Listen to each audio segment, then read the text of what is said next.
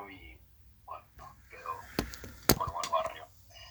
Así que quedamos todos sin internet y no volvió hasta el otro día, a la madrugada. Así que bueno, eh, les pido disculpas, no, no, no tenía cómo realmente hacerlo con, con, el teléfono, con los datos, no, con el plan que tengo no me aguanta los la conexión. Eh, lo probé y no, no, no hay manera. Así que les pido disculpas. Eh, el texto que pasamos, bueno, espero que, hayan tenido unas buenas semanas, una quincena buena, pues no nos vimos. Eh, mm, vamos a tener que acomodar un poquito. La idea era no, no saltear este texto porque me parecía importante, porque además eh, es un poco lo que van a tratar de, o van a tener continuidad, como les conté, creo, eh, con los practicantes o las practicantes, las, los compañeros que vayan a, a trabajar con ustedes, van, a trabajar sobre naturalismo.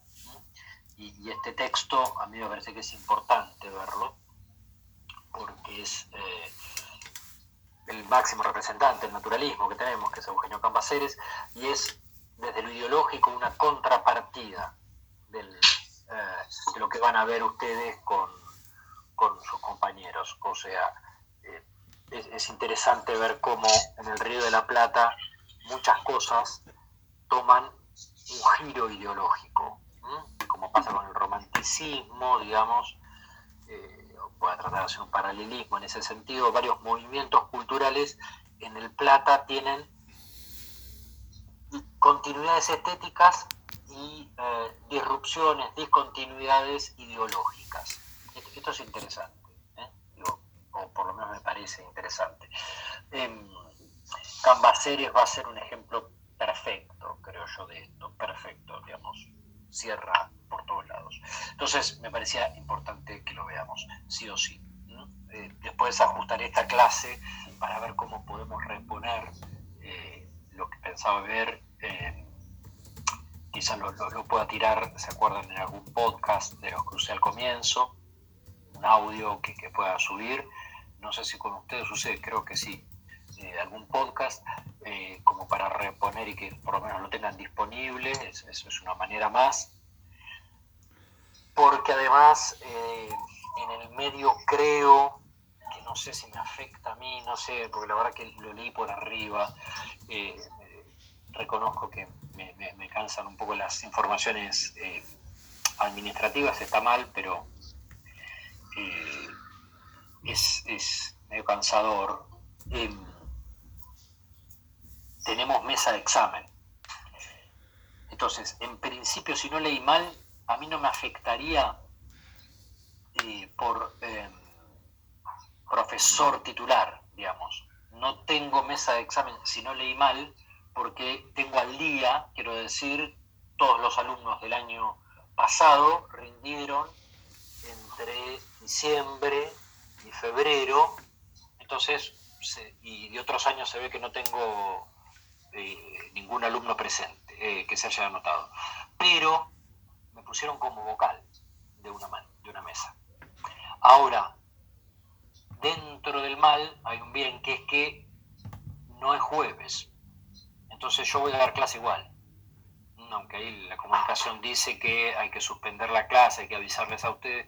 Yo lo que digo es, no me afecta, porque si no leí mal, eh, voy a estar como vocal de no sé quién, creo que de Javier, eh, y creo que es lunes. Y estoy como jurado en un concurso, pero pedí que lo pusieran en otro horario de clase. Eh, creo que me pusieron jueves a la mañana. Entonces, eso va a hacer que no perdamos tantas clases, porque si no, ya serían ahí dos clases menos, por ejemplo. Más las prácticas, que son dos clases, es un mes para mí, ¿se entiende? Sin clase es muchísimo. Para esta altura del año, octubre, es muchísimo, un mes es mortal, no lo recuperas más. Entonces, digo, vamos a tratar de acomodar la clase del jueves pasado a, una clase asincrónica, ¿no? Una clase que quede disponible, eh, que por ahí es a través de un audio, y el resto de los jueves tenerlos, salvo la clase de prácticas, que bueno, ahí sí me parece que compromiso vale, porque tiene que ver con la posibilidad de que compañeros de ustedes se puedan recibir y eh, después daré hasta que eh, en noviembre nos corten, porque ahí ustedes también van a estar interesados en cortar porque van a poder presentarse a mesa ya, ustedes. Recuerden que ahí ya estarán ustedes, no sé cómo, cómo vendremos, eh, con los protocolos, etcétera, de, de exámenes si alguien tiene pensado quizá dar esta materia, podría ser el 1 de diciembre, ya, iremos ajustando la forma para, hacerlo. ¿Alguien se presentó a alguna mesa este año? Hola. Hola, hola. Eh, no, final, digamos, no, me refiero, después de febrero, durante el distanciamiento, durante el ASPO, ¿no? No. No. ¿El segundo no? No. No, no, no. Pero, claro, ninguno de primero metió, supongamos, en julio o, ahora. Es que creo que estamos acá tenemos todos los finales dados. Todos los finales dados, claro, y, está bien. Creo que lo, que estamos, y lo hicieron con la vieja modalidad presencial, como era. Presencial, porque rendimos eh, febrero, marzo, creo que marzo. En yo también, sí, sí. Yo en marzo tomé un montón. Sí, sí, no. me acuerdo la fecha, pero hasta ahí creo que los que estamos acá rendimos todos los finales. bueno, ahí, ahí, veremos qué posibilidades nos da la regencia eh, para, para tomar, qué posibilidades tendremos. Eh, a mí me gustaría que sea lo más normal, lo más parecido a la normalidad, eh, evitando circunstancias medio patéticas que tengo en alguna facultad eh, que, me parece realmente triste, eh, que cualquier cosa menos un examen. Que sea un examen, o sea, que, que, ustedes puedan charlar, que puedan demostrar, que puedan sentirse cómodos hablando eh, sobre los temas que hayan preparado, ya que el programa es corto y breve. Por ahí me parece que esta es una materia, como siempre digo, que yo no la recomiendo para diciembre porque es larga, nada más, no porque sea difícil, sino porque es larga. Pero este año, que es mucho más corta que otros años, por ahí algunos me dicen, nada, yo en diciembre estoy, llego, con los textos llego. Bueno, bárbaro, entonces iremos viendo, hablaré con, con Yamila para eh, ver cómo, y también como estoy de vocal, haré cómo, cómo se toma eh, y qué, qué ideas tienen mis colegas para para tomar en este turno ahora en octubre. Eh, y, les comento, les comento porque por ahí alguno está interesado en, meter la materia, entonces ahí daremos clases, pero con un límite lógico, que es, bueno, tal día de noviembre se cortan las clases.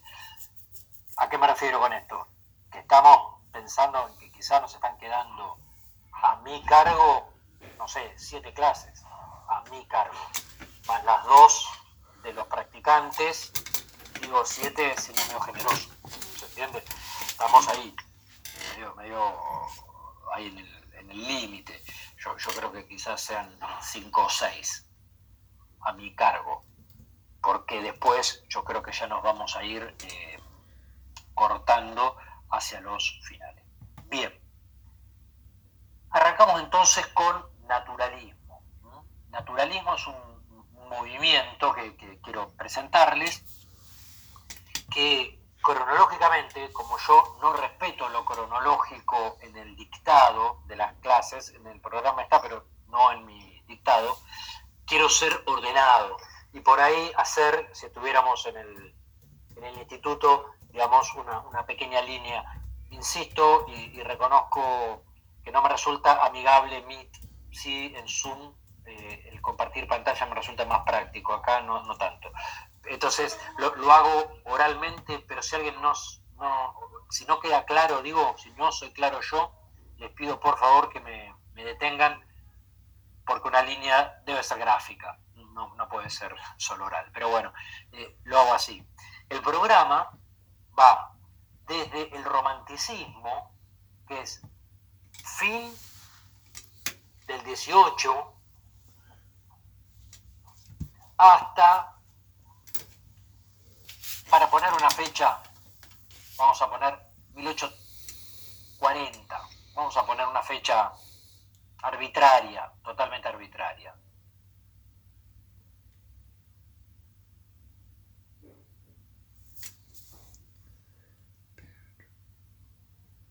Luego, a nivel movimientos, entre 1850 y 1880 es el reino realista. Ahí tenemos cierta dureza. Hay 30 años claramente realistas. Digamos, son los años en donde tanto en Europa como en la Argentina, en el Río de la Plata, en América, se hace duro el realismo. Como no lo vamos a ver, lo menciono para que quede claro. Un max, el, máximo exponente, perdón, en la Argentina es Mármol con la primera novela en la Argentina que es Amalia. Usted creo que ni la ven en el programa porque ya la saqué en el ajuste que les hice en el programa. Estaba en el programa, pero no, no, la vamos a ver. Es una novela, a mí me gusta, pero porque soy, tengo problemas, digamos, pero no es una novela muy atractiva. No, es una cosa que uno diga, qué loco, vamos a leer Amalia. La Argentina no tiene grandes escritores realistas, uno podría decir desde lo estético, por lo menos podríamos discutirlo eso. En España, en español sí tenemos otros escritores realistas importantes, en España sobre todo. Y ahí había articulitos interesantes que no llegamos, pero bueno, por ahí podemos ver algo de Larra, Mariano José de Larra, porque hace una suerte de aguafuertes, ¿no? de improntas, de crónicas que van a ser muy importantes para entender a Roberto Arlt del siglo XX. Entonces, es importante ver que el realismo tiene en el castellano cosas interesantes. Pero bueno, ¿se acuerdan? Hay cuestiones ahí con, con con Chejo, con Flaubert. Bueno, tendríamos que mencionar Balzac, bueno, grandes escritores de las grandes novelas, ¿no? El detalle ante todo. Es el zoom, ¿no? Es, la idea, ¿se acuerdan? Que no exista borde. Dirían los pintores impresionistas, que no se note el corte entre obra y paisaje. Los tipos iban, ¿se acuerdan? Los pintores impresionistas iban con la luz, querían que la realidad apareciese en la tela. Bueno, el escritor quería lo mismo, que apareciese en la hoja.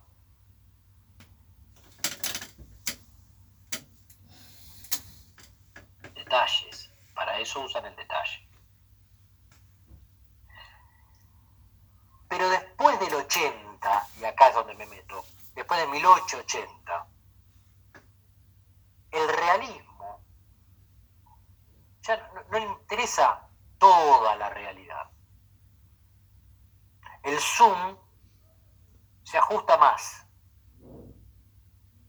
Hay como, vieron las, las ópticas de las, de las cámaras, o, los lentes, digamos, de, de los microscopios, se ajusta un cachito más.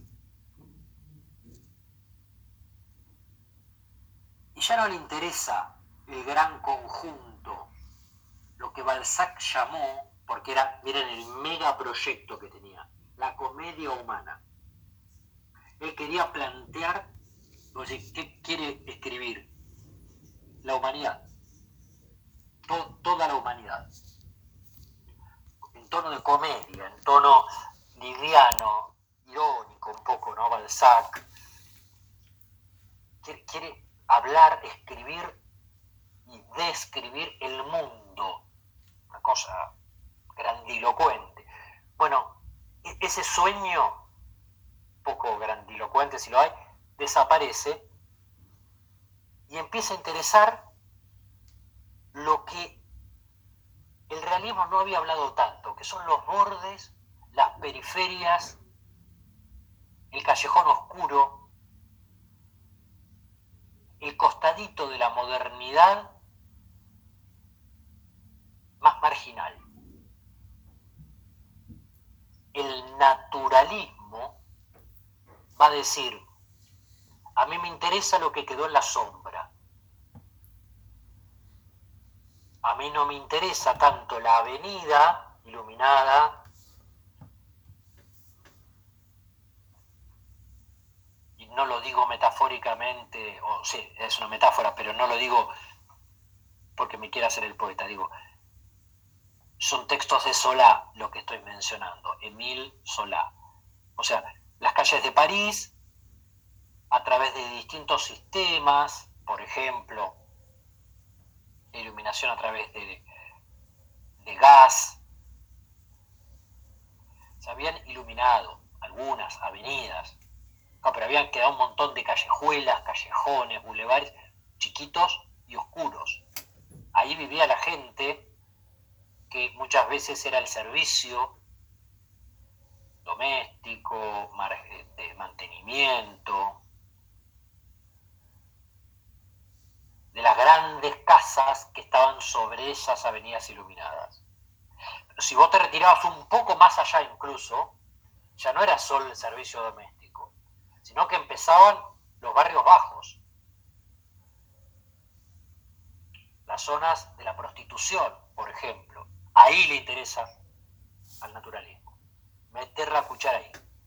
Decir, yo voy a enfocar mi ojo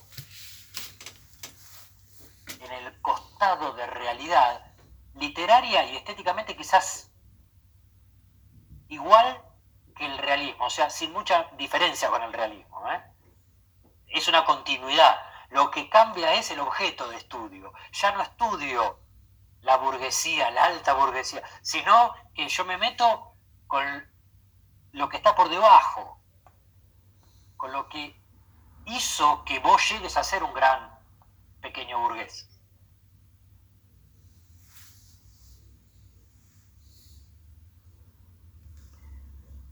Con la pequeña historia, la cosa mínima, pero que esconde un trasfondo social, ahora me voy a meter con esto, mucho más importante. O sea, hay un cambio enorme en el naturalismo, porque ya no le interesan las historias individuales, sino en función del eco social. El naturalismo impone una metáfora que es la de la sociedad como cuerpo. Como todo tópico literario, tiene historia. Historia viejísima, pero viejísima, ¿eh? Bíblica. San Pablo había hablado de esto.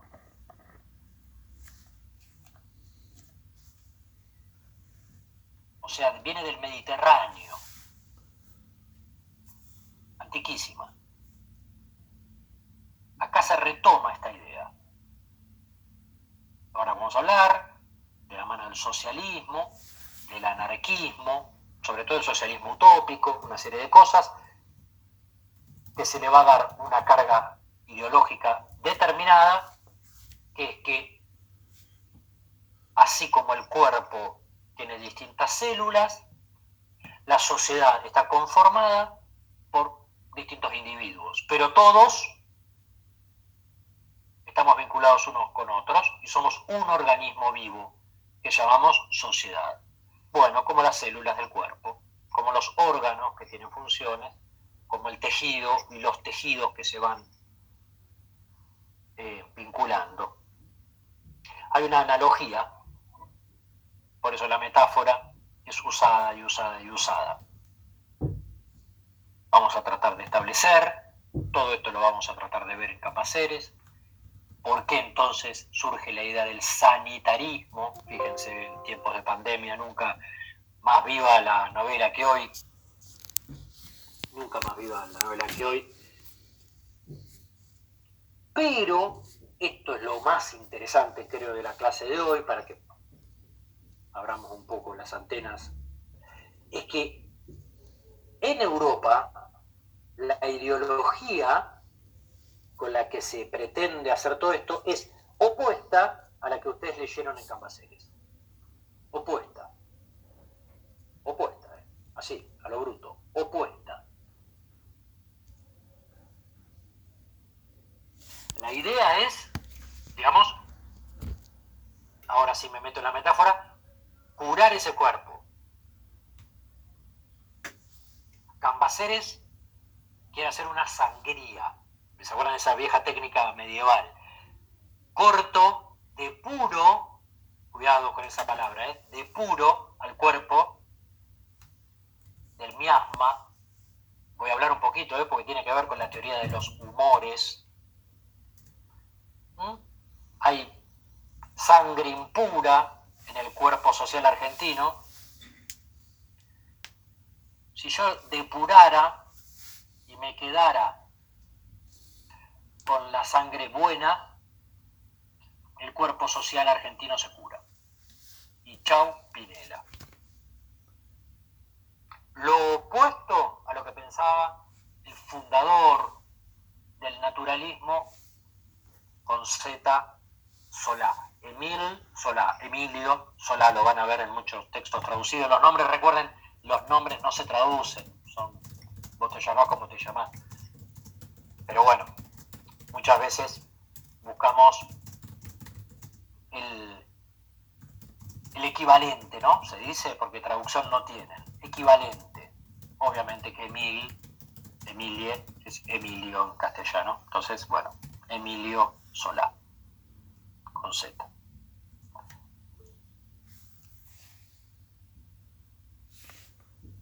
Exacto. Entonces hay una continuidad. Continuidad. Estética, pero hay una ideología opuesta. Opuesta. Vamos a tratar de meternos, yo voy a dar mi hipótesis del por qué se da, del por qué se da esto, porque está pasando cosas muy distintas políticamente, historia social y cultural, recuerden, nosotros damos, ¿eh? en la Europa de 1880, 1890 y la Argentina de 1880, 1890. Y esto impacta. Sí, perdón. Hay, una novela de Argerich, Inocentes y Culpables. Perfecto. El prólogo es tremendo. Exacto hay que meternos con eso, ¿eh? Digo, ¿por qué digo hay que meternos? El prólogo es terrible. Hay que meternos. Hoy es una clase políticamente incorrecta, es antipática. Hoy vamos a quedar mal con, por ejemplo, el 80% de los próceres médicos. El nombre de los hospitales, vamos a quedar mal con Ramos Mejía, por ejemplo. Todo lombroso, lombroso, lombroso. Es la descripción. Claro, ¿por qué? Porque hay que pensar el sistema sanitario argentino, por eso dije, yo creo que nunca tuve la clase tan servida como hoy, al cual le debemos muchísimo.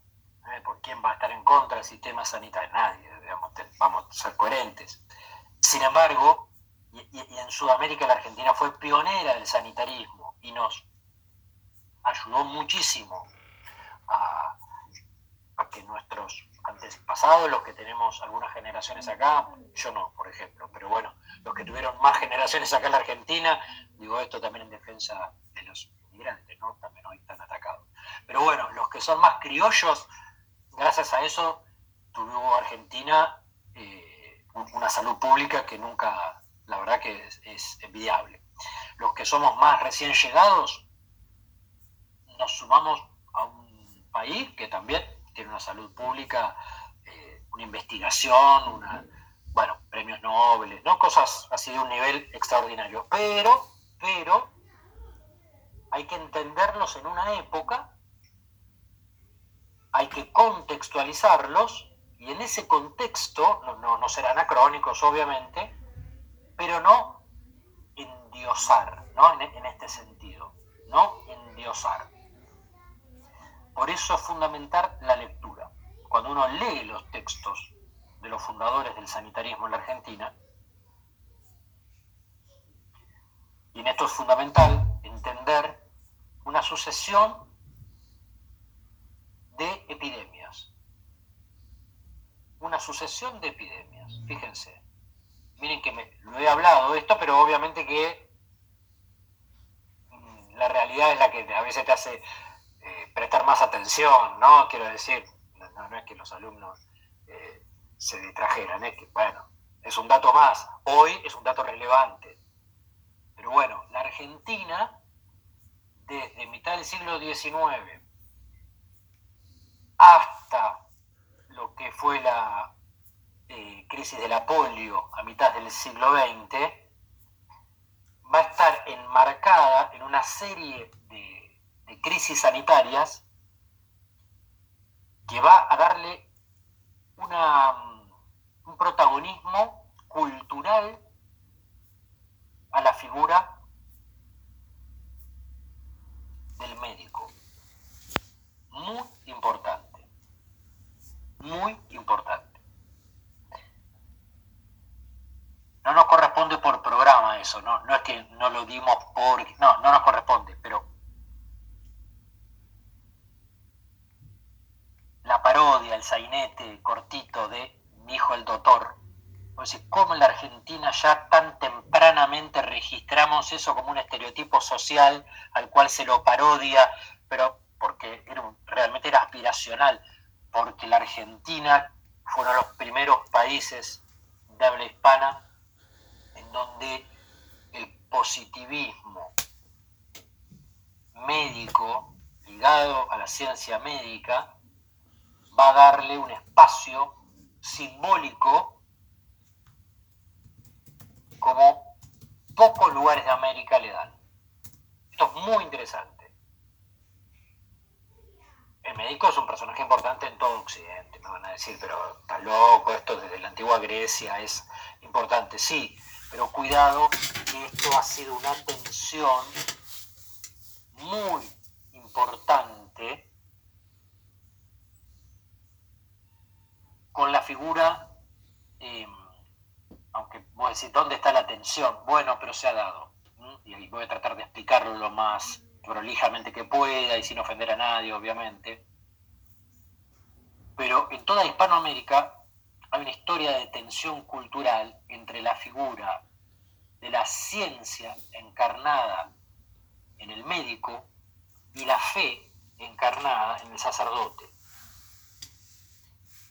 Quien dude de esto y crea que es una lectura demasiado torcida, rebuscada de mi parte, hay que leer el Quijote y pensar que los dos representantes del saber y la cordura en la aldea son el cura y el barbero, que los más cercanos médicos que tenían en una aldea de La Mancha eh, en el siglo XVII. Era el que era dentista, el que si tenías una pavada también te operaba, el barbero si te quebrabas un hueso expuesto te hacía ahí el yeso y, te ordenaba un poco el hueso, y quedaría medio rengo, no, pero era el que te zafaba. En definitiva, el cura y el barbero, desde 1605, están representados en la literatura castiza, con ironía, obviamente, en la mano de Cervantes, como dos personas que son, por ejemplo, quienes van a estar encargados de eh, quemar los libros están parodiando la Inquisición, obviamente, cuando le hacen la cura de la biblioteca, ¿no? Al Quijote. Cuando el viejo se vuelve loco, los que se van a encargar de decidir qué libro le hizo mal y qué libro puede zafar del fuego son el cura y el barbero. Entonces, desde muy tempranamente tenemos claro que en la cultura hispanoamericana hay una tensión, que acá aparecen de la mano, pero muchas veces están enfrentados. Y la Argentina tiene un carácter único en Hispanoamérica, que es que nosotros le damos prioridad a la figura médica. Y esto tiene que ver puntualmente con la novela. Y esto tiene que ver con el proceso de 1880. Y esto tiene que ver con el roquismo, con la separación de iglesia y Estado, con la ruptura de relaciones con el Vaticano. En ese momento ardía la cuestión.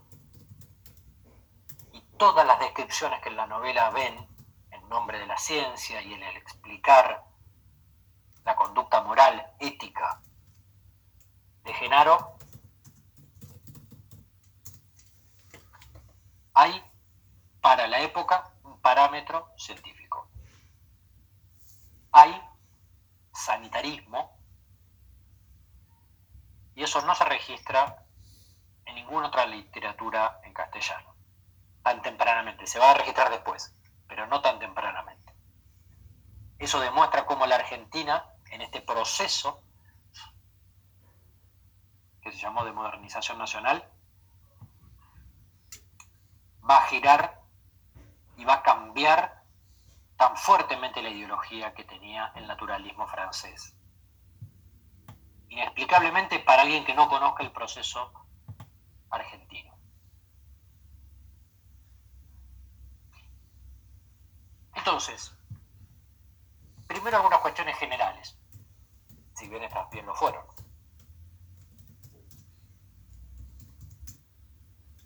El naturalismo nace principalmente en Francia, aunque obviamente hay representantes en Italia, hay representantes en, España, hay representantes en, Inglaterra, en, en toda Europa, pero nace en Francia. Y nace en medio de una cuestión social que va a ser fundamental entenderla. Porque eso nos va a permitir darnos cuenta que algunos autores realistas ya habían tendido puentes con esa estética. Se habían adelantado lo que los franceses llaman avant la lettre, o sea, antes que se declare el naturalismo, tenían estilo un poco naturalista. O sea, había realistas casi, casi de adelantada, como es el caso de Maupassant. Tiene que ver con las secuelas de la revolución industrial. En Europa está ocurriendo que la segunda revolución industrial dio lugar a revueltas populares revolucionarias. ¿Por qué?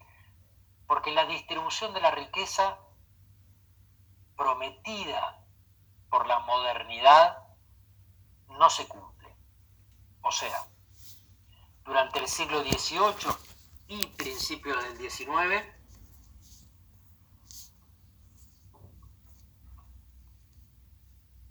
se había puesto como proyecto, perdón la simpleza con la que lo digo, pero para que se entienda, el fin de las monarquías, sobre todo de las monarquías absolutas, y la llegada de las repúblicas, o sea, el pueblo gobernando a través de representantes. Ejemplo máximo, la Revolución Francesa. Todo eso se había hecho con un sacrificio de sangre muy grande.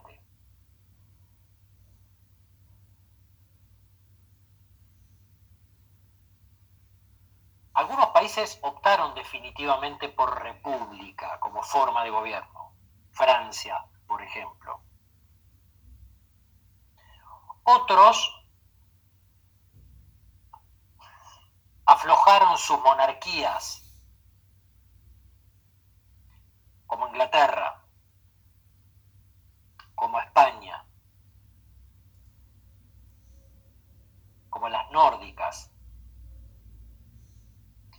generando legislaturas, declarando constituciones donde los ciudadanos tuvieran derechos y se eliminara la idea del súbdito. Y el pueblo, una figura fundamental para Solá, fundamental. El pueblo, como un imaginario colectivo, que había sido el actor de todo eso, en diferentes lugares de Europa fue ganando distintos derechos constitucionalmente avalados. Todos los países fueron declarando constituciones. Algunos países no llegaron a unificarse tal cual los conocemos hoy. Piensen, Italia estaba dividido hasta el hartazgo en pequeños reinos, eh, eh, era un conflicto vivo. Piensen que Alemania misma, no, no, estaba el imperio austrohúngaro, Alemania era un pequeño poblado. Pero más allá de las cuestiones geográficas, que el mapa todavía no sea como lo conocemos hoy, en cada uno de los territorios, el pueblo dejó de ser súbdito de los monarcas, o sea, alguien que está por debajo y prácticamente es un siervo.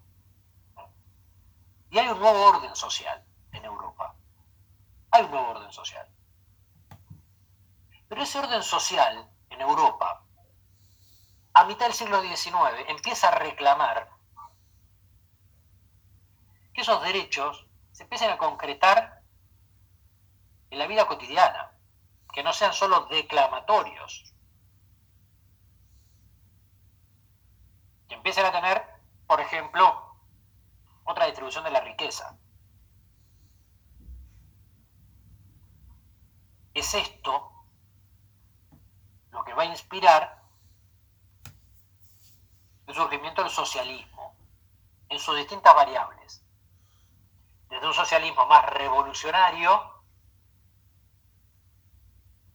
inspirado en las ideas de Marx y Engels, algo más filosófico, más utópico, inspirado en las ideas de Jean-Jacques Rousseau, Rousseau, ¿no? Rousseau, que propone directamente la idea de una sociedad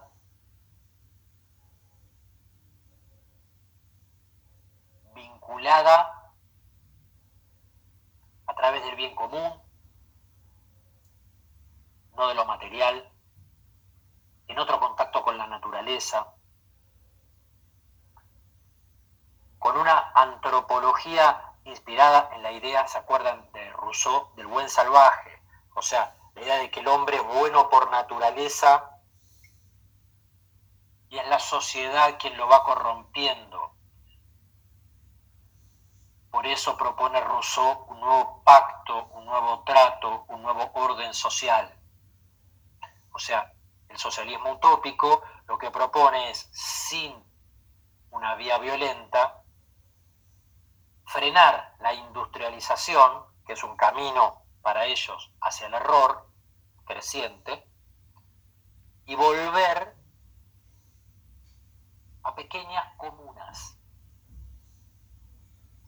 a pequeños grupos de fraternidad que era uno de los pilares de la Revolución Francesa, ¿se acuerdan? Ver al otro como hermano.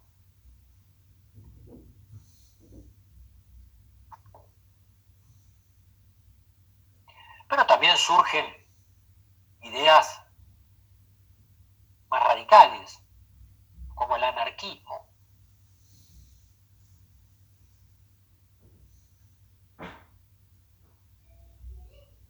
donde dice, mira, ni el Estado anárquico, perdón, ni el Estado monárquico, monárquico, ni el Estado republicano, el problema es el Estado mismo. Cualquier forma de organización de Estado oprime.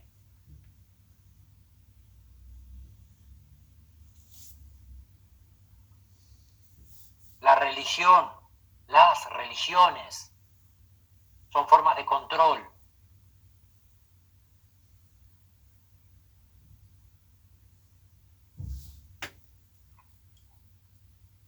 El poder busca siempre lo que Hegel después va a definir como una dialéctica de amo y esclavo. Siempre hay uno que somete al otro. Por eso el anarquismo va a proponer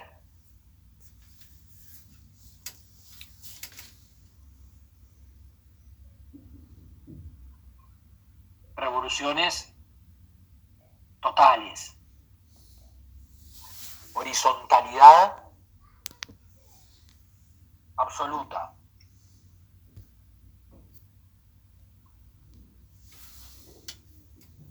Estado nulo, Dios ninguno. Solo la conciencia como ley. Solo la conciencia individual como ley.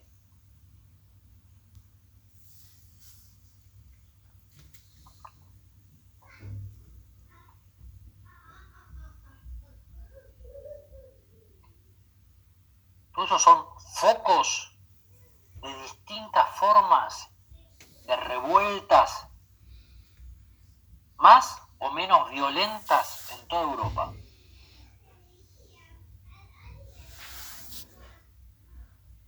Por ejemplo, están agremiándose, sindicalizándose los trabajadores,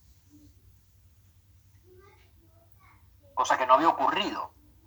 O sea, los dueños del capital tienen que enfrentarse ahora a grupo de representantes de los grupos de los trabajadores de sus fábricas. Y eso es un conflicto.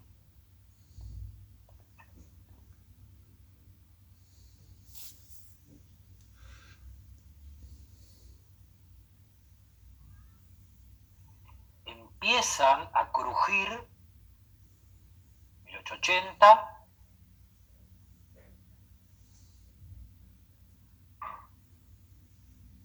algunas territoriales en Europa, cuestiones de orden lingüística, o sea,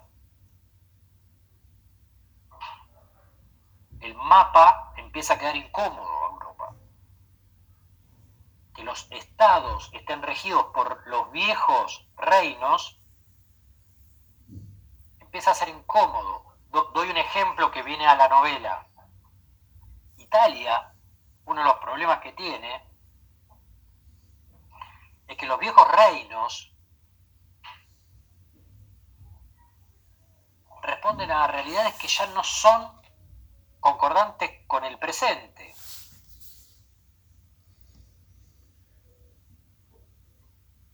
Quiero decir, los reinos del norte de Italia tienen que ver más con Austria que con Roma, ni que hablar con Nápoles, a los que lo llaman africanos del norte, por ejemplo. Y de ninguna manera quieren ser parte de la Italia unita. ¿Se acuerdan, no, Genaro? O sea, de, ninguna manera alguien del norte, norte, en donde la revolución industrial es todo beneficio, quiere tener que compartir eso, que además en muchos casos hablan alemán, así literalmente, a fin de seleccionar, hablan alemán, y dialectos del italiano que nada tienen que ver con el calabrés, con el genovés, con, el siciliano, o sea, con, el tipo del sur. Cuestiones étnicas se empieza a ver en Europa, además, que en Italia es bien evidente, ¿no? Colores de piel, y ahí nos metemos en capítulo 1, ¿no? Formas de la cara, ¿no? Me refiero nariz, frente, color de ojos, la distancia en la oreja, todo lo que César el Hombroso va a decir, eso va a determinar una conducta, una psicología, una ética, una idiosincrasia, o sea, el espíritu de un pueblo. Nos estamos adelantando 50 años, 50 años al libro My Camp, Mi lucha, de Adolf Hitler. Que si lo leen, es un libro que está incluido dentro de una ley que persigue el antisemitismo en la Argentina, o sea, para que se entienda clarito, digamos, no debería reeditarse, pero está editado y se puede leer.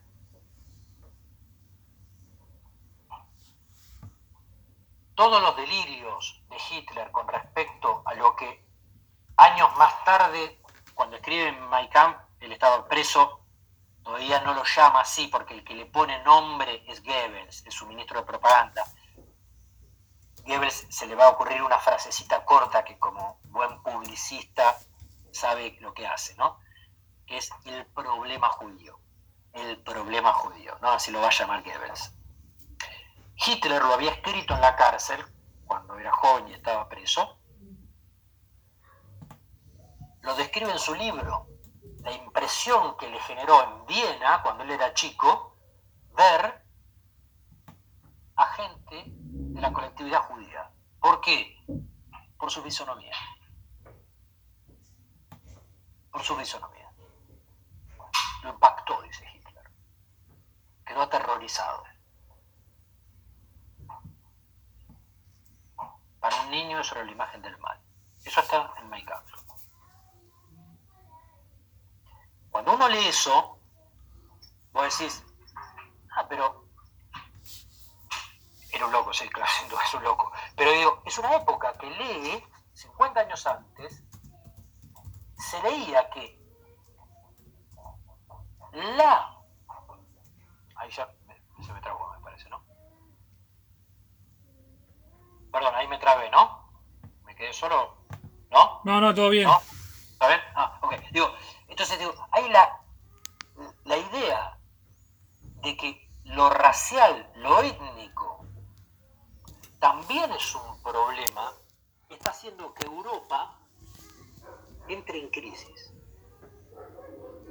No se entiende sino como en el 14 un atentado de un anarquista contra alguien de la nobleza en Sarajevo va a iniciar la Primera Guerra Mundial fue la mecha que detonó todo esto, ¿no? O sea, no, no es que por eso, exclusivamente por eso, pero bueno,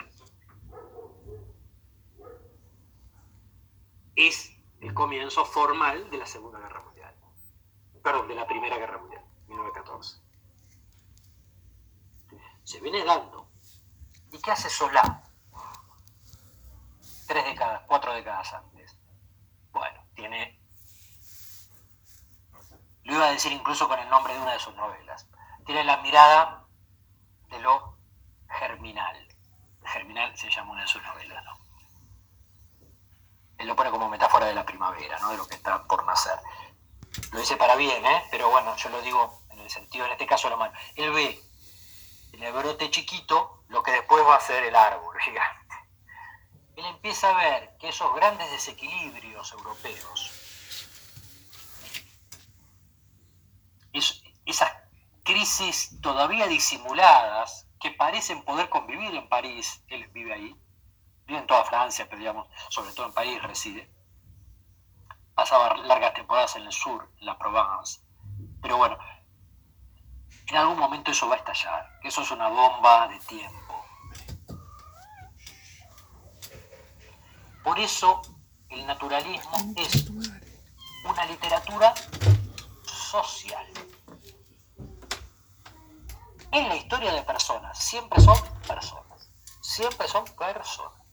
Pero esa persona siempre representa a un grupo, a un sector, es una suerte de metáfora plural, colectiva.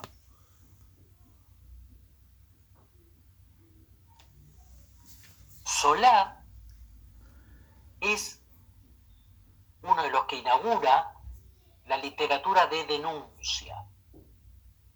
De denuncia. Él con las novelas trata de denunciar. ¿Y qué denuncia? Claro, perfecto. Denuncia cosas que nadie quiere ver. Por eso digo, pone el foco en el, callejón oscuro. Entonces, ahí mencionaba el Jacques, ¿no? De, que mencionaba Adriano. O sea, claro, ¿Por qué? Por ejemplo, el affair, el caso Dreyfus. Nadie tiene problemas con los judíos todavía, supuestamente. No, nadie tiene problemas. Un militar acusado de alta traición sin ningún, él era abogado además, sin ningún tipo, pero sin ningún tipo de responsabilidad, le calzan el San Benito, ¿no? Y sirve para que todo un caso de corrupción tenga un chivo expiatorio. ¿Cuál es la causa? ¿Qué judío? ¿Qué judío? ¿Cómo escribe esto? ¿Cómo una denuncia? Yo acuso. Se hace famosa esta obra. Fíjense qué título interesante. Yo acuso. Primera persona.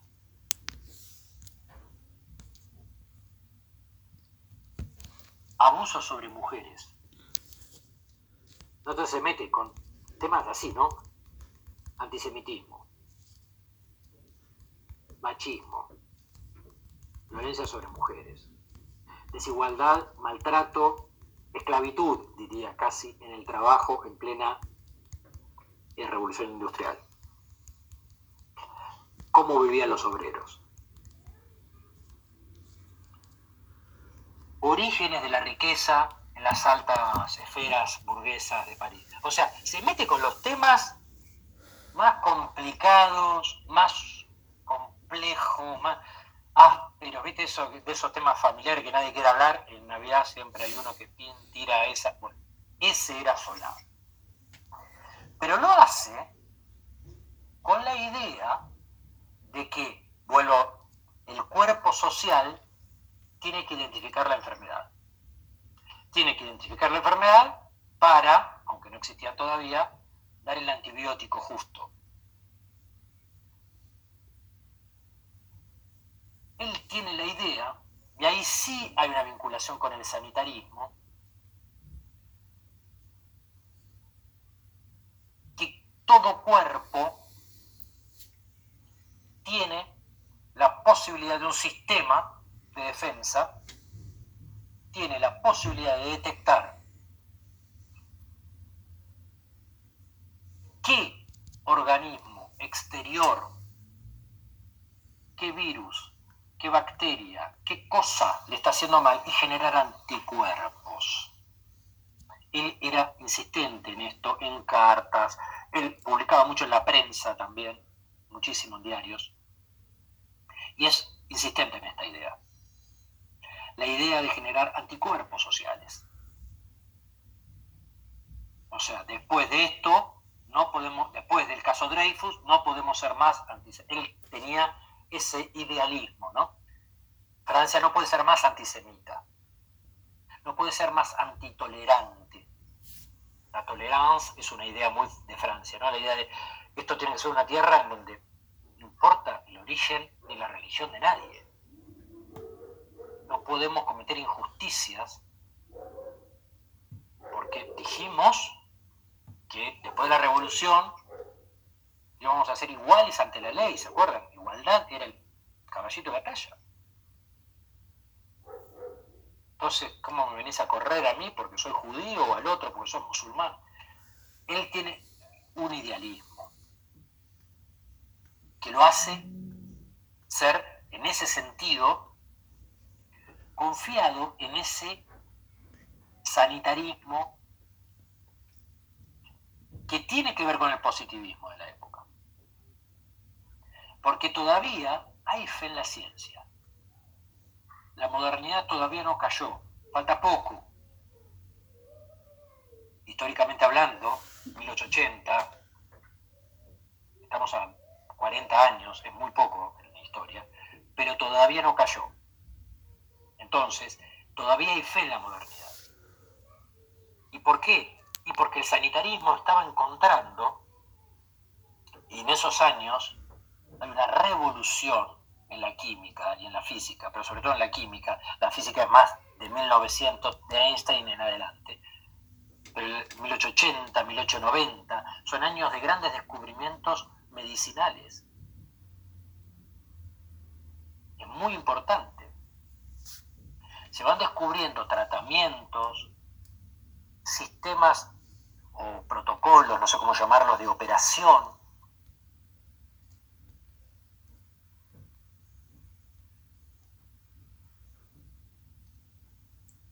empiezan las primeras vacunas. Y acá piensen, piensen, hay una explosión de salud pública en Europa.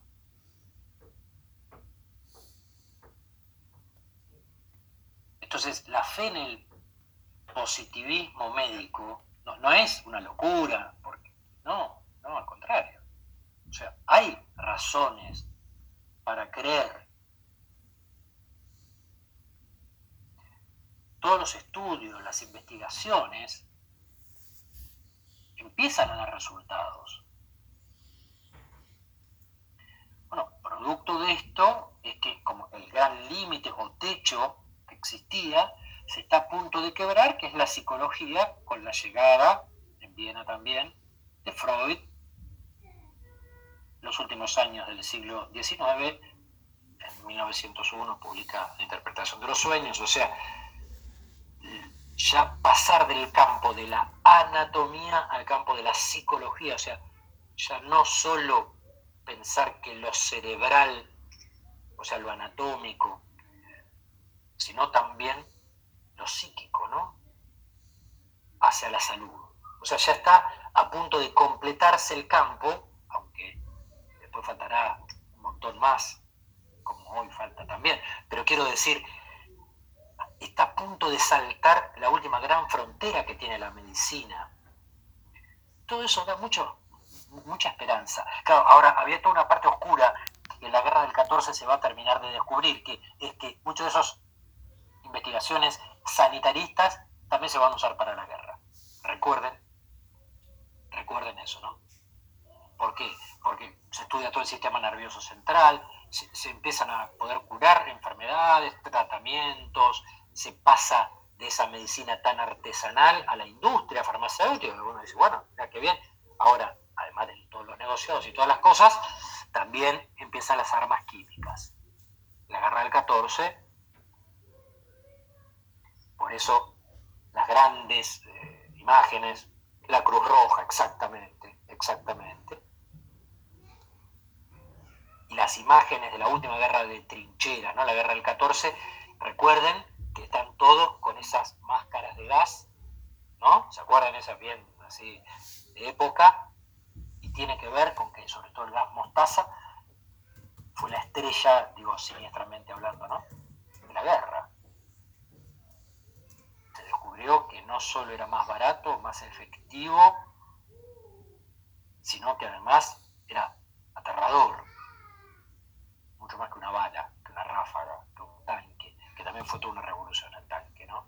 Hay unos cuentos de Verne, alrededor de 1894, creo 1895, que sueña, eh, se había vuelto pacifista Verne, con, terroríficamente con ejércitos de tanques, y al poco tiempo ya, bueno, ya sabemos que la Segunda Guerra ya los hubo, pero en la primera, la verdad, que el gas era terrible, ¿no? Porque además daba una muerte entonces, pro y contra, y sí, se descubren cosas, pero no todo lo que se descubre se usa para el bien. Sin embargo, Solá, toda la gente seguía creyendo que todavía la medicina y los avances del positivismo sanitarista iba a ser utilizado con una ética, que ya vimos un poco en Frankenstein, tenía su costado negativo, y eso los hace confiar. Esa confianza es la que lo lleva a utilizar esa metáfora al menos. Es decir, nosotros podemos generar esos anticuerpos con esta literatura de denuncia. Entonces ahí el arte para el naturalismo europeo tiene una función social. Por eso, para muchos el naturalismo es de izquierda. Y sí, está ligado al socialismo, está ligado al arte comprometido con lo social, muy diferente a lo que va a pasar, y con esto cierro la línea, al final final del siglo, que es, por ejemplo, nuestro modernismo, en donde por ahí no es que Martí sí estaba comprometido, pero por ahí algunos textos de Rubén Darío son más líricos, más individuales, menos colectivos, y cuando se opuso ese arte, naturalismo versus lirismo modernista, quedó como consolidada, todo dualismo es un poco simplista, ¿no? Pero muy simple esto, ¿no? Arte comprometido de izquierda, arte no comprometido, bueno, es un arte burgués. Esa tensión finisecular, o sea, de fin del siglo XIX, ¿no? Modernismo, naturalismo, es la que cierra el siglo XIX, comienzo del XX. Y con eso cerramos mi programa, ¿no? Digamos, y hasta ahí llegamos. Con eso cerraríamos la línea del tiempo. Pero mientras tanto, Solá es el ejemplo clásico del arte comprometido, del arte que se mete en las pensiones, en, los en las casas de alquiler, ¿no? En, los prostíbulos, en los, en los cabarets, en el barrio latino, en París, etc. Ahora ya nos metemos en la novela. Quien toma esto es alguien que podríamos mencionar casi como, exagerando, pero para ser así un poco eh, efectista, franco-argentino, que es Eugenio Cambaceres. Cambaceres es argentino, es argentino, no hay duda, pero, pero como todo miembro de la alta burguesía argentina, pasa buena parte, buena parte de su vida en París. Y su corazón, de alguna manera, Francia.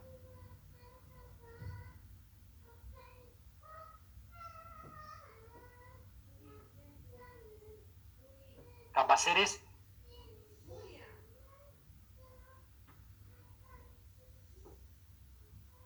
va a tener que ver con la llamada generación del 80 en la Argentina.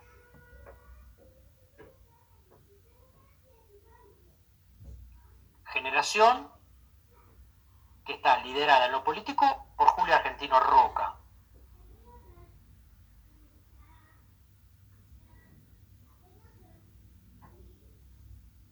que de alguna manera se vincula, digamos, con los ideales sarmientinos,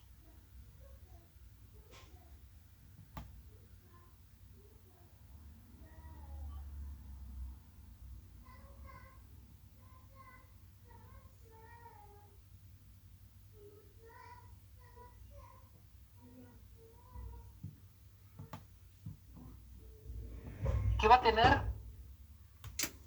un periodo, eh, que podríamos decir, 1880, 1900, en donde,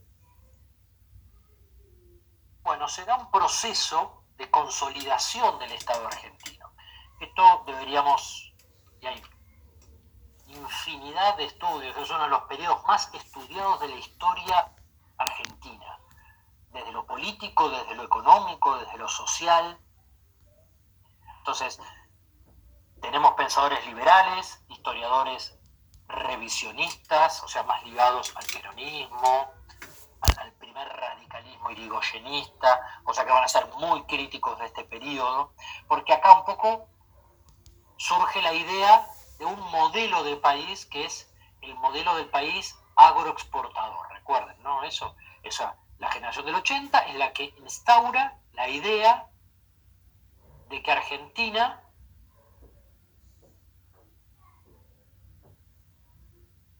puede consolidar su economía y con eso sostener su Estado a partir de la pampa húmeda, fundamentalmente del desarrollo de la pampa húmeda.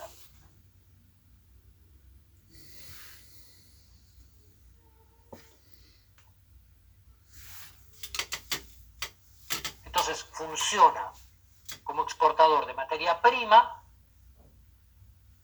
es muy importante esto, ¿eh? que a veces confundimos. En 1880, 1890 son cereales, oleaginosas, o sea, estamos hablando de trigo, maíz, lino, girasol, o sea, soja no existía en esa época, por favor, es una cosa oriental, no existía acá. Lino, sí, por ejemplo, estaba lleno de lino, entre ríos, por ejemplo, estaba lleno de lino, cosa que, porque el aceite se utilizaba mucho en las maquinarias inglesas. Fíjense, ¿no? Una cosa, Liverpool aceitaba sus máquinas en los muelles, etcétera, con aceite de lino argentino y además se hacía la tela con el, hilo de lino, o sea que el lino era mucho más importante que la soja, en la Argentina no se cultiva la soja, y carne lanar. El vacuno empezó a crecer en el 80. ¿Por qué? Por una cuestión fundamental. De acá me decían que teníamos ¿no? un par de belicenses. Por una cuestión tecnológica, que es el descubrimiento, también parte del positivismo, del uso del, creo, perdón, porque ahí le pifió, creo que el gas noble que usan es el freón, creo que es el freón, eso anótenlo con duda porque creo que es el freón en el frigorífico. O sea, Argentina podía exportar cordero porque lo enfriaban. Durante todo el siglo XIX lo enfriaban, no lo llegaban a congelar. Eran reses muchísimo más chicas, mucho más livianas. Entonces lo enfriaban y con eso aguantaba hasta Europa. Pero el vacuno lo tenían que congelar. Y para eso, hasta que, eso lo mencioné nada más al pasar en el matadero, hicieron muchos intentos de, exportar ganado en pie, no funcionaba, o sea, ganado vivo.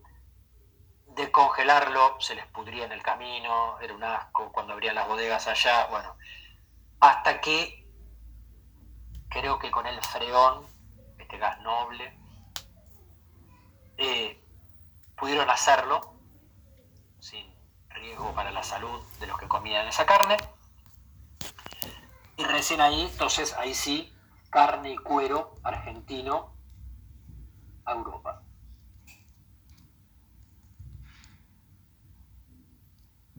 Argentina en ese momento tiene una muy, pero muy baja población, pero muy baja población.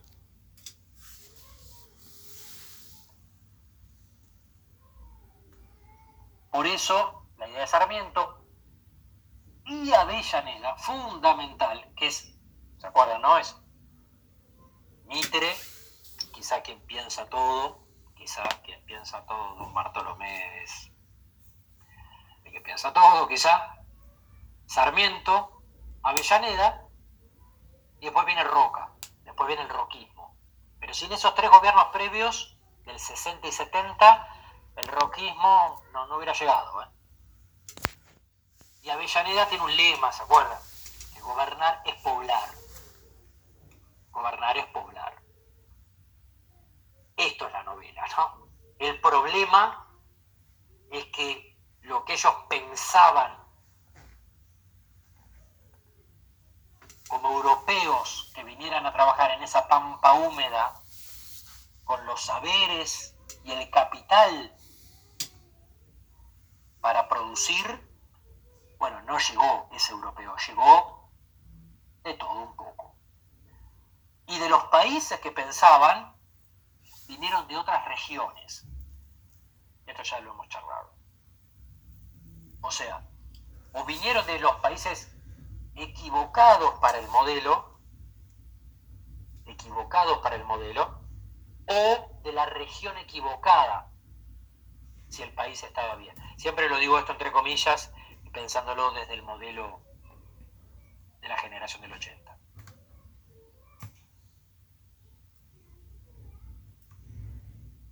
Genaro y la denuncia naturalista de Cambaceres es eso.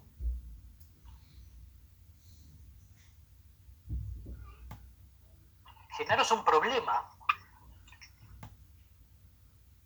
Porque va a venir alguien que tiene algo malo en la sangre.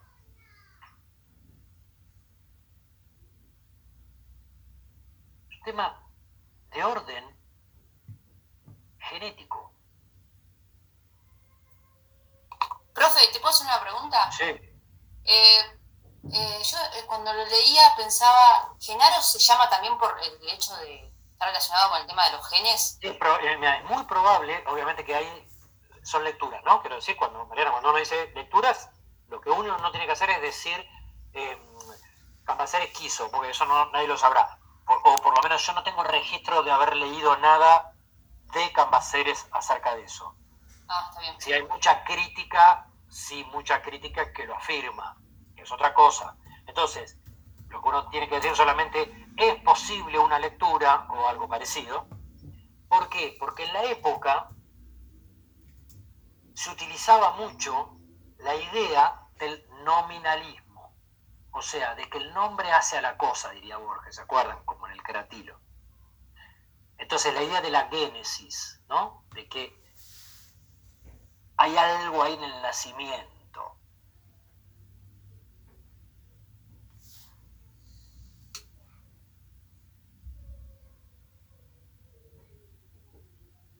Eh, por ejemplo, Mitre, Bartolomé Mitre, para mí pésimo escritor. Tiene hasta traducciones griegas y latinas, o sea que era un intelectual. Después a uno le puede gustar un, poco, mucho, después tiene ficción. Todo el tiempo motivaba los nombres, ¿viste? ¿Se entiende? Siempre un poco como, como en el Renacimiento, ¿vieron? Como en el Renacimiento, como Segismundo, eh, en La vida de sueño, ¿no? O sea, la, idea esa siempre de que el nombre ya te dice un poco la característica del personaje.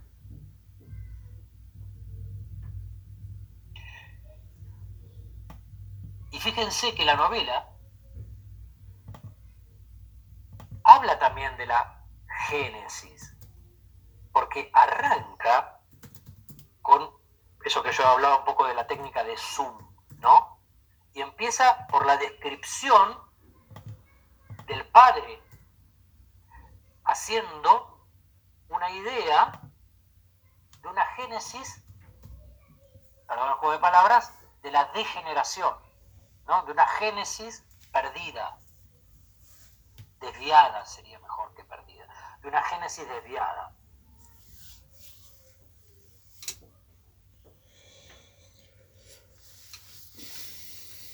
Resumiendo, pero para asegurar el sentido de la clase, si este individuo es una célula en el cuerpo argentino y esa célula tiene un problema,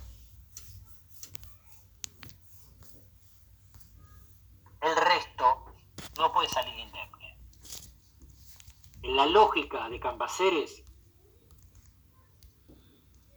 se da el refrán asignado malamente, creo que jamás lo dijo, a Pasteur, gran sanitarista, Luis Pasteur. Muerto el perro se acabó la rabia. ¿Se entiende? O sea, ¿cuál es la idea? Y mirá, si no hay cura, lo que hay que hacer es extirpar. ¿Por qué? Porque si esa célula está dando vuelta, va a traer problemas. Si ese pedacito de sangre entra al torrente sanguíneo argentino, pero fíjense qué vigencia tiene esto cuando hablamos hoy de las inmigraciones que estamos dispuestos a recibir o no recibir. ¿Qué inmigraciones son de primera, de segunda, de tercera? Fíjense, no es un pensamiento anacrónico en el sentido de bueno, esto quedó allá lejos y hace tiempo, diría nuestro amigo Hudson. Lindo libro para los que les guste la naturaleza acá del Río de la Plata, un gran naturalista Hudson. No, no quedó allá lejos y hace tiempo. Es una manera de entender la cultura, digo para respetar a todas las visiones, que es que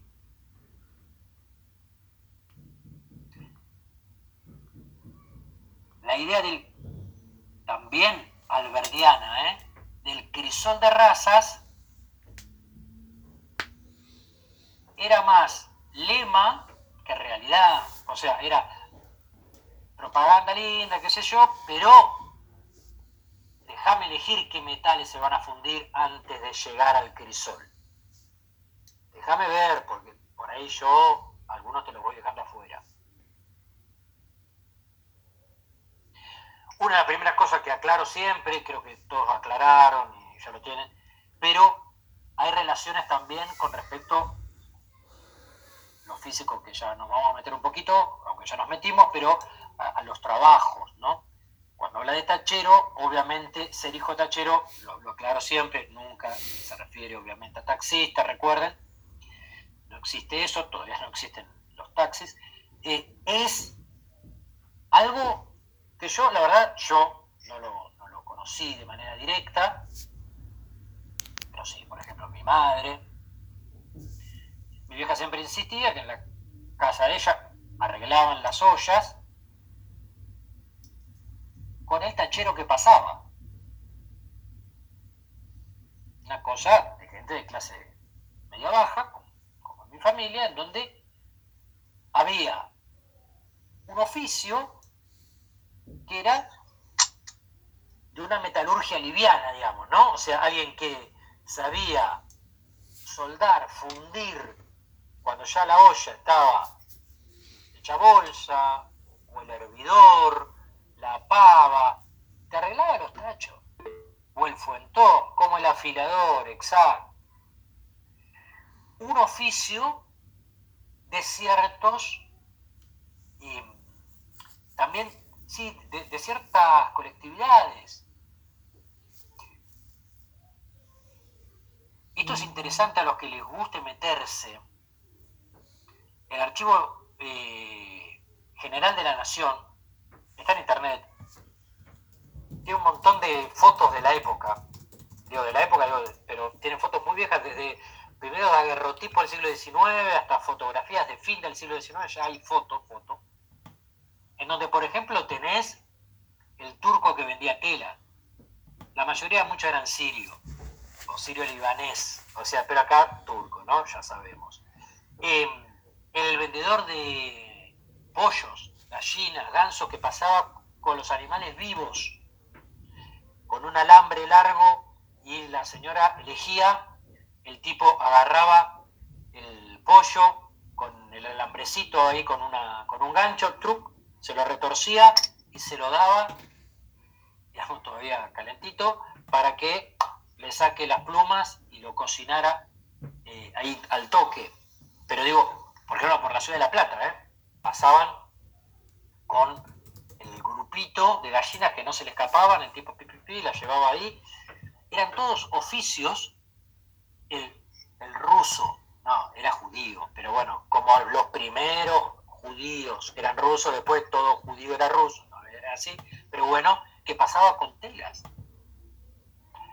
O sea, antes de tener negocios, muchos eran alemanes del Volga, si han sido y seguirán siendo discriminados. Porque son pobres, la mayoría eran pobres, hoy por hoy no, pero digamos, en muchos orígenes eran pobres. Eran pobres. ¿Se entiende?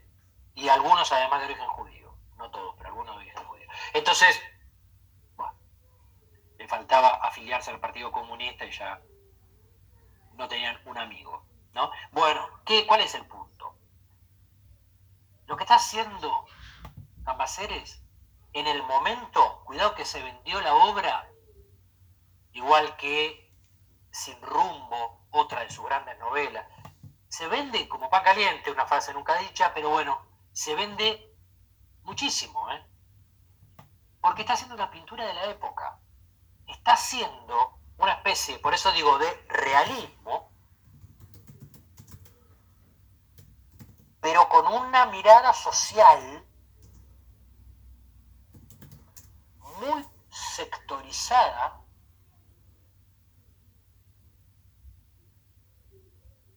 porque el hijo de ese tachero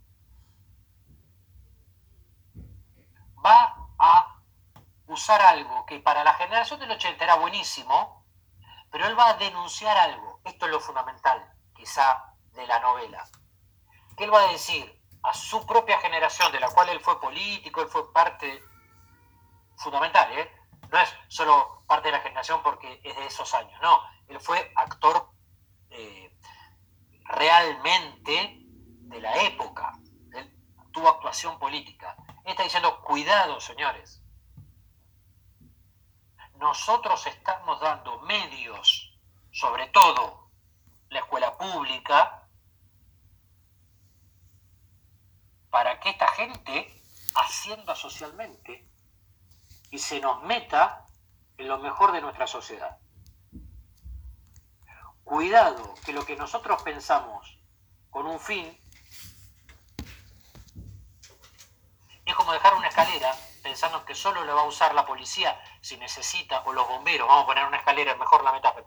Yo pongo la escalera de incendio pensando que solo los bomberos lo van a usar en caso de emergencia y se me trepan los ladrones a casa ¿Por qué? Porque la historia de Genaro es esa.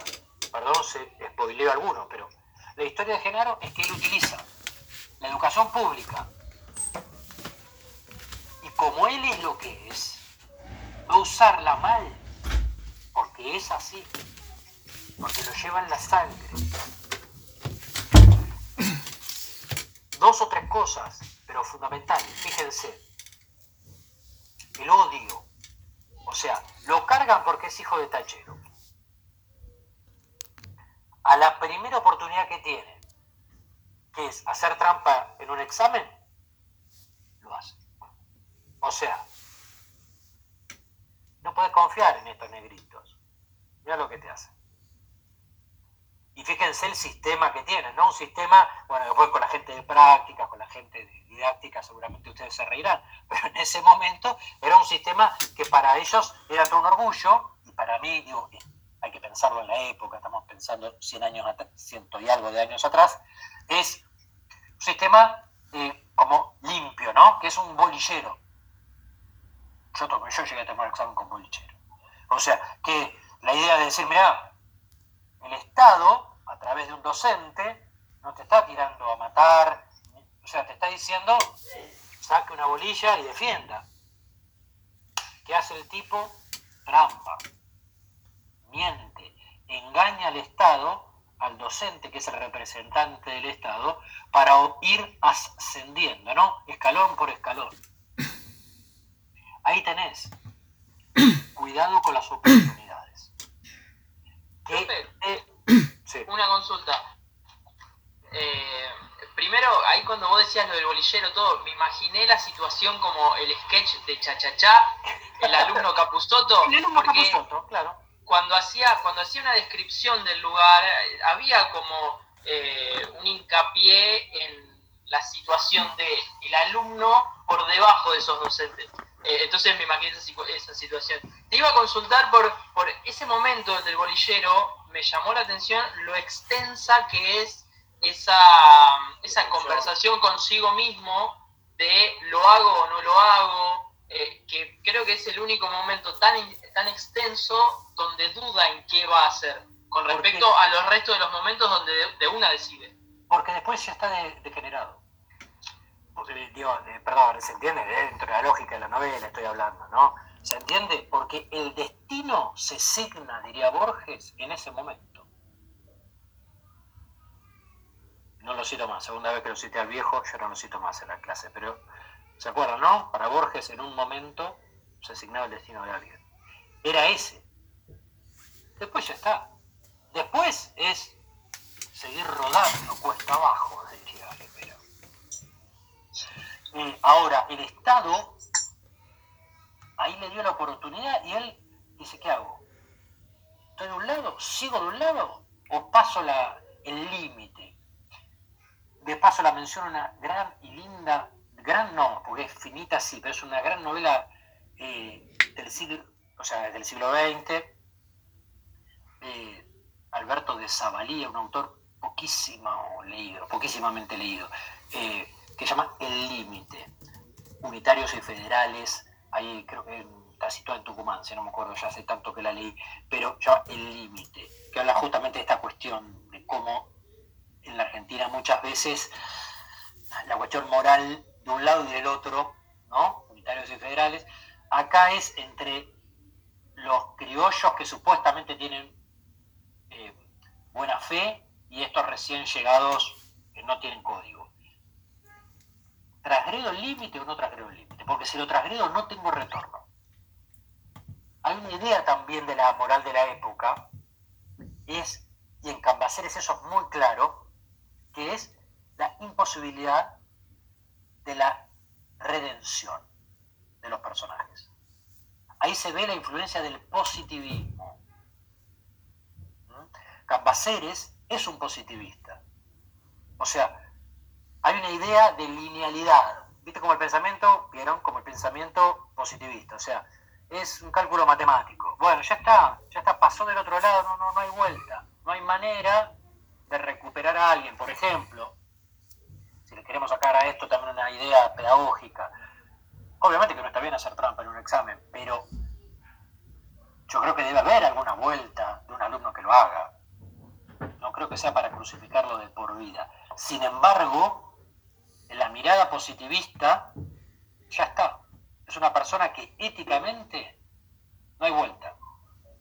El determinismo sarmientino, no sarmientino porque lo has inventado, sino que lo porta Sarmiento, el determinismo de Conte. Claro, ya está. Y en este caso, a él lo está determinando. ¿Qué cosa lo está determinando? Bueno, la raza, la raza. El medio también, porque es la pobreza, es el conventillo.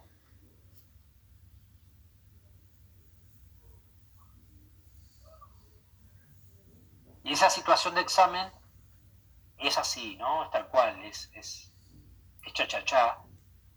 Pero bueno, los que tomamos exámenes yo empecé a trabajar en los 90, las escuelas todavía estaban incluso con la asimetría del espacio, ¿no? El, ¿Cómo se llama? El escritorio, el docente, como en una especie de, no sé, pequeño escenario, ¿no? Un poquito más alto, el alumno sentado abajo. La idea era, era esta, ¿no? El ascenso se va a ganar porque está en toda la novela esta idea. Y él lo que hace es el camino incorrecto. Por eso el matrimonio también lo va a hacer incorrectamente. El ingreso al club, el progreso, también. Todo lo que él va conquistando, que desde un punto de vista podría decir que son escalones, peldaños del ascenso social, que siempre están pensados desde la simetría, desde un esfuerzo casi descomunal, él se las va a arreglar para hacerlo desde la inmoralidad. Esa inmoralidad representa a una clase, esto es fundamental, por eso dije los personajes son colectivos. No nos importa Genaro nos importan los millones de genaros que están llegando. ¿Por qué? Porque pocos, cuando digo pocos estoy hablando de 8 o 10 años, ¿eh? no estoy hablando de, estoy hablando de nada históricamente, nada. 8 o 10 años después de la publicación de la novela, la ciudad de Buenos Aires tiene más inmigrantes que nativos. Censo, ¿eh? o sea, dato duro. Profe. Entonces, lo, sí. Perdón, no, que eh, justamente sobre eso, eh, sobre el final del libro, cuando él está ya con los negocios esos que hace, eh, habla de una cifra de 100.000 que van a llegar por año, ¿no?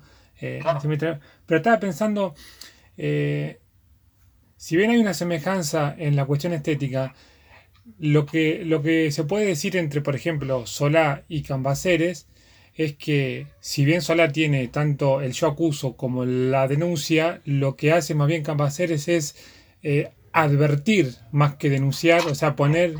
Eh, y otra cosa es la, figura de este Genaro. Eh, ¿No es la de un advenedizo también? pero un poco deformada o digamos o más extrema por ahí. Sí, y algo que por ahí no se registra tanto en la crítica y que a mí me gusta meter, que no sé si es la interacción de comercial, porque no interesa, porque la verdad, insisto, digo, tiene una tradición que es la del pícaro en la literatura castellana. Que está bien, en el contexto de la generación del 80, parece pierde un poco ese carácter. Uno dice, bueno, pero la figura del pícaro se remonta, por ejemplo, en la Edad Media al Lazarillo de Tormes, a todo aquel que en la situación de pobreza, de desventura, de, ajuste, trata de salir como sea para salir a flote. Acá parece estar un poco desdibujado ese carácter, ¿cuál es el problema? Porque la Argentina parecía ser como floreciente. Bueno, pero no es tan así. Cuando uno lee, si bien es cierto, era un país próspero, no, no, no hay ninguna duda, los accesos simbólicos que desea Genaro no eran tan fáciles. O sea, sí quizá había una movilidad social en lo económico, sí, como pocos países de América lo tenían, es cierto, por eso tantos inmigrantes optaban entre Estados Unidos y Argentina, ya lo sabemos hasta el hartazgo, bien. Pero lo simbólico, que es un poquito a lo que me quería referir con el Club del Progreso, club que todavía sigue existiendo, con otro carácter, obviamente, incluso, miren, cambió tanto ideológicamente, no sé si al día de hoy, pero hasta el año pasado era parte del em, como del grupo económico, o sea, los dueños actuales, ya les digo, no sé eh, si, pero estaba ligado a un sindicato, o sea, fíjense que cambió totalmente, no, no, no, no, no tiene que ver con el carácter burgués del fin del siglo XIX, principios del XX. Está ahí en el centro de la ciudad de Buenos Aires cerca de la avenida 9 de Julio. Eh, eh, el Club del Progreso es la idea, en la época, del espacio aspiracional. Es lo que el sociólogo Pierre Bourdieu, ¿no? que quizá en, alguna cátedra hayan visto ya, habla del capital simbólico. O sea, es otorgar es el dador, en este caso, de capital simbólico. Y eso sí que era complejo. Por eso digo, quizá es un pícaro, porque era muy complejo en la Argentina acceder al capital simbólico. Como jockey, en muchísimas ciudades del interior, no solo en Capital Federal, sino en las grandes capitales, digamos, de provincia, surgía el Jockey Club como un elemento también de legitimación social. Fíjense que, de hecho, cuando el capital económico de los burgueses decae y de los inmigrantes asciende. Esto se da en la, en la segunda década del 20 y después de la ley Sáenz Peña, que es la del voto universal, entre comillas, bueno, masculino, secreto y obligatorio. Irigoyen accede al poder, o sea que se corta la generación del 80 y alguien, hijo de inmigrantes vascos, o sea, pobre, de un barrio pobre como es Valvanera, o sea, Constitución, una cosa. Cómo va a reaccionar la élite del Club del Progreso, los intelectuales amigos de Cambaceres y del Club del Progreso, con una operación magistralmente manejada por Lugones y Ricardo Rojas, que es reinventar la figura del gaucho a través de Martín Fierro con el libro de Lugones El payador, porque lo único que no tenían los inmigrantes, los recién llegados, era justamente, entre comillas, tradición. Un libro que había sido marginado, olvidado, una figura social defenestrada como la del gaucho hasta entonces, pasó a ser símbolo de lo nacional solamente para enrostrarle a los demás que podían tener presidente, podían tener dinero, podían tener lo que quisieran, pero no iban a tener, ¿qué cosas? Tradición. O sea, ¿y por qué hacen eso?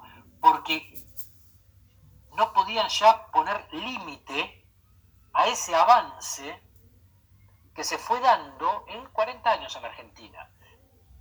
Por eso digo que es importante la parte del acceso al capital simbólico que Genaro reclama, porque lo económico lo van a ir logrando todos los inmigrantes, no, no todos, digo, pero buena parte de los inmigrantes, y algunos de los inmigrantes van a terminar siendo mucho más ricos que los ricos del el comienzo de la generación del 80. Muchas familias se quedaron solo con el apellido, con, con los apellidos, la mayoría son de doble apellido y se quedaron con los doble apellidos. Y los demás pasaron a tener mucho más dinero. Pero, claro, la avenida lleva el nombre de los demás. Entonces, es eso también para quizá pensar, Genaro de alguna manera tal vez sea una suerte de pícaro y en eso también hay eh, quizá una idea de advertencia, ¿no? Bueno, quizá acá hay un nuevo personaje social. Estos pícaros que pueden ir metiéndose por las grietas que estamos dejando nosotros. Pero es cierto que hay algunas cosas que son más que picardías. Y ahí hay un momento que es imposible no, no, no, mencionar, y esto no tiene que ver con lo políticamente correcto, que a mí trato de que no me preocupe, porque si no me parece que realmente las clases se tornan cada vez más insípidas, pero que, y además terminamos haciendo de la ética una moda, cosa que me parece pésimo, pero esto sí que me parece que es algo grave, que lo digo, esto no, no puede pasar como moda o no moda. ¿A qué me estoy refiriendo? Obviamente, la violencia hacia cualquier ser humano es inadmisible y en el caso de una violencia hacia una mujer creo que hay que condenarlo siempre. ¿Pudieron leer esa parte? Hay una parte... Yo leí varias, profe, en realidad, o sea, me parece. Una es la del ah, teatro, o sea, después está la de la mano marcada y bueno, y hay varias. Hay varias, ¿no? Es un machista, es un violento. Y por eso, ¿no? Y la violación, sí, yo, por eso quería puntualizar la, violación para forzar el matrimonio, pero hay varias, claramente, es un machista. Por eso digo que, no quede una cosa como decir, ah, este debe decir esto ahora porque, está, porque si no queda mal como profesor no decir, no, no, pues si no, cuidado, porque si no estamos diciendo que la ética es moda y de ninguna manera es moda. Es una cuestión inadmisible. Por eso digo, no es solo un pícaro, es, realmente lo presenta, lo pone como un personaje de, deleznable. Perdón, profe, justo con lo que con lo que estabas hablando del capital simbólico, hay una parte que es muy representativa de eso cuando ella le dice que nunca va a tener su plata. Y él le dice, no, tu plata no, pero tu cuerpo, dicho de otra manera, sí. Entonces, exactamente, exactamente. muy buena cita esa. Que en el fondo esa cuestión simbólica es de un, poderío malentendido, de una cosa así como violenta no como no, se les sacó no, una violencia, ¿qué es lo que empieza este proceso que está desde la página 1, creo yo, pero ahí tiene esos picos de animalización. Si ustedes se ponen a pensar, hay desde la caracterización física hasta la conductual una bestialización o animalización de Genaro. Hay críticos, muy eh, enfrentados ideológicamente a Cambaceres, que para mí olvidan que esto es una obra de ficción y empiezan como a defender demasiado a Genaro, porque odian a Cambaceres, entonces dicen, bueno, esto claramente es un proceso en donde el autor quiere eh, em, bestializar al personaje para que quede mal parado. Bueno, está bien, pero entonces en ese caso, no sé, Golodi o, cualquier autor de cuentos tradicionales haría lo mismo con su personaje malo. Bueno, todo autor maneja los personajes, sí, está bien, es cierto. Si analizamos el personaje, después analicemos al, autor, es otra cosa. Si analizamos al personaje, el personaje es bestial. El personaje es bestial. Es bestial y tiene una víctima.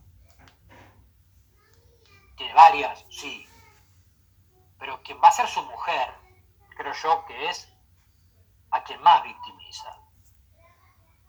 Y esa es una lectura personal y obviamente puede haber más lecturas desde ya. Pero digo, en lo personal creo que es a quien más victimiza. Y eso sí, que es algo que independientemente de la intención autoral, insisto, que a veces hay contradicciones en la crítica, porque críticos y teóricos que condenan la idea de intención autoral, porque recuerdo por favor que esto no es serio hablar de la intención del autor. En autores como Capaceres se embarran un poco porque terminan hablando de intención autoral. Tenemos que hacer la distinción. Acá hay un narrador, hay una voz narrativa que no tenemos que mezclar con la persona física llamada Eugenio Cambaceres. Miren, si quieren, podemos recurrir al propio Emil Solá, que cuando quisieron meter en cana a Flaubert por el personaje de Emma Bovary como adúltera, él, como abogado, salió a defenderlo diciendo, miren, acá hay una distinción entre ficción y realidad que los jueces no pueden obviar, y con eso salvó a, a su amigo. Entonces, recurro a Solá también distingamos y después denostemos, hagamos lo que querramos con el autor, pero en la ficción seamos claros. El narrador nos relata hechos en donde creo que hay una víctima y un victimario, sin duda. El victimario en la historia social, perdón, literaria argentina, en la historia literaria argentina,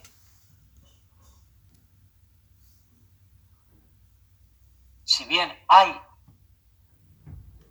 obviamente,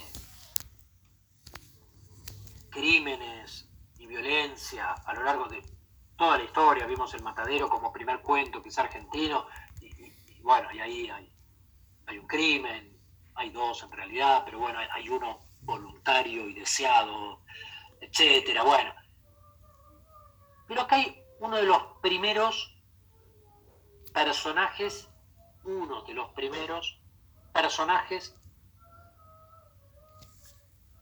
en donde hay, y ahí yo creo que el marco naturalista se nota, de casos de lo que en algunos países se denomina como violencia doméstica, ¿no? O sea, esa violencia interna que por vergüenza no se denuncia, piensen en la época y las cuestiones sociales, y tienen como objeto, esto que mencionaba David puntualmente, que tiene que ver con lo que yo ya había mencionado, que es otra vez el cuerpo. Claro, acá hay un cuerpo individual. ¿Qué es? Algo que después también, ya que lo mencioné, lo vuelvo a mencionar, Roberto Art va a retomar en El amor brujo, una muy linda novela del 30 y algo, no me acuerdo, que tiene que ver con los tabúes sociales acerca de la virginidad y el matrimonio, el amor brujo, buena novela, no tan leída de arte. Acá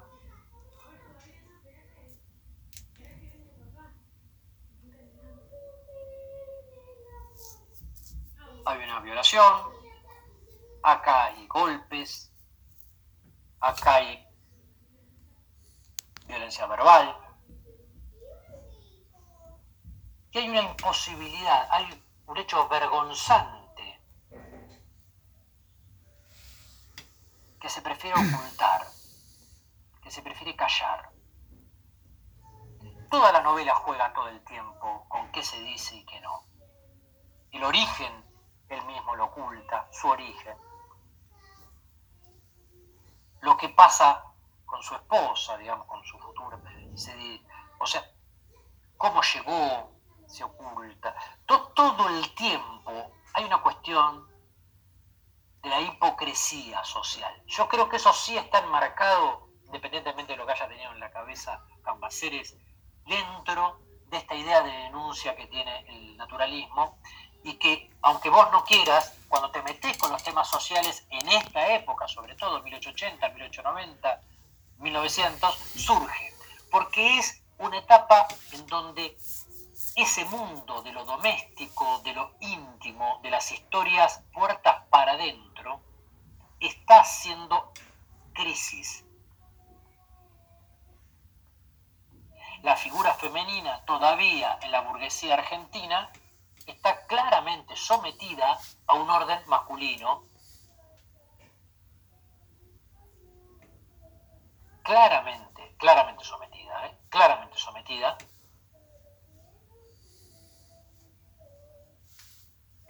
Y en este caso, en esta obra, con cierta idea, y acá vuelvo al sanitarismo, de célula débil frente a célula fuerte.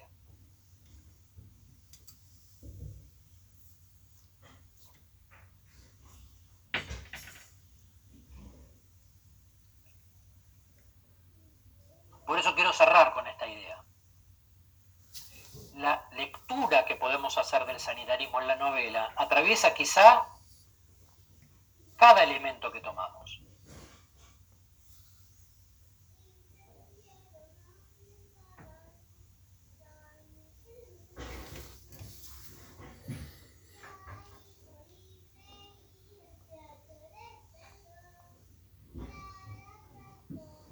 ese pensamiento que yo decía, sanitarista argentino, arranca con algo que sacudió justamente al primer gobierno de esta línea intelectual, que es el de Sarmiento, que es la epidemia de fiebre amarilla en Buenos Aires.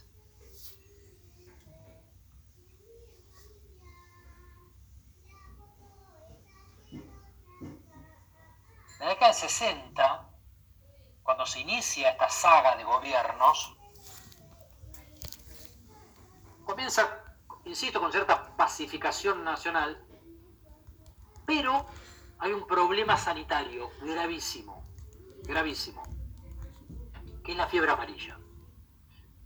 Y la fiebre amarilla ataca a todos, obviamente, pero va a hacer estragos en aquellos más pobres. ¿Por qué?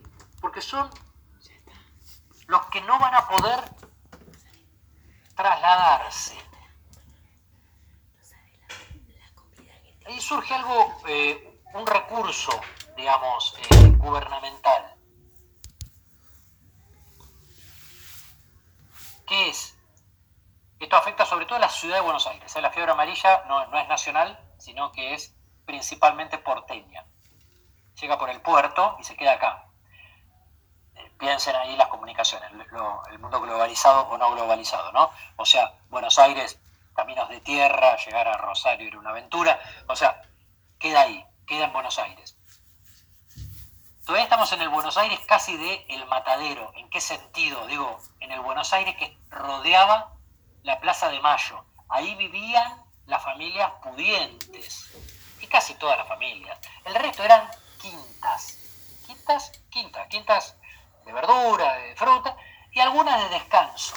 ¿En dónde? En los barrios como Belgrano, Palermo, algunas todavía no se habían desarrollado Flores, fíjense los nombres, Floresta, ¿no? Nombres que tenían que ver justamente con eso.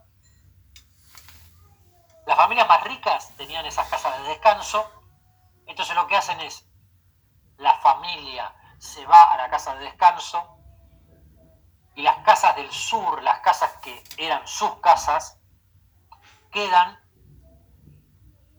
o vacías o con los esclavos que Recuerden, libertad de vientre en 1813. Quiere decir los que nacían a partir de... Pero mientras tanto, si vos habías tenido la mala suerte de nacer en 1810, eras esclavo de por vida. Esto recuérdenlo, es así.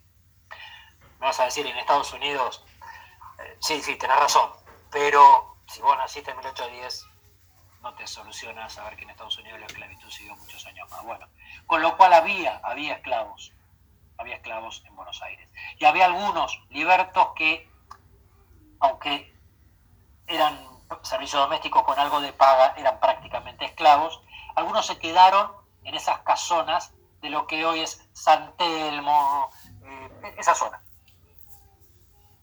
casas que si uno las mira, las que no fueron derrumbadas o no se cayeron por tiempo, son casas muy lindas, ¿no? casas muy importantes. Que son de, algunos tienen algunos cartelitos, que yo, porque son de patriotas de la época, ¿no? De Beruti, la casa de, de, de Esteban de Luca, de poetas, de cosas importantes. Bueno, esos los diezmó, los mató. Los otros se quedaron en esos barrios, Belgrano, Palermo, lo que después terminaría siendo Barrio Norte, y después no volvieron más. Esas casas quedaron vacías hasta que llegaron los inmigrantes y donde vivía una familia, tan grande era, que cada pieza o la dividieron o en una pieza una familia, en otra pieza otra familia, en otra, y nacieron los conventillos. Las casas de alquiler eran eso, eran viejas casas patricias pero en la primera década, en realidad en comienzo de la segunda década, llega la segunda gran crisis sanitaria, que es la fiebre española, la llamada gripe española.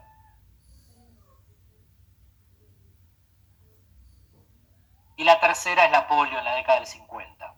Ahí ya general y claramente sin distinción de clase social.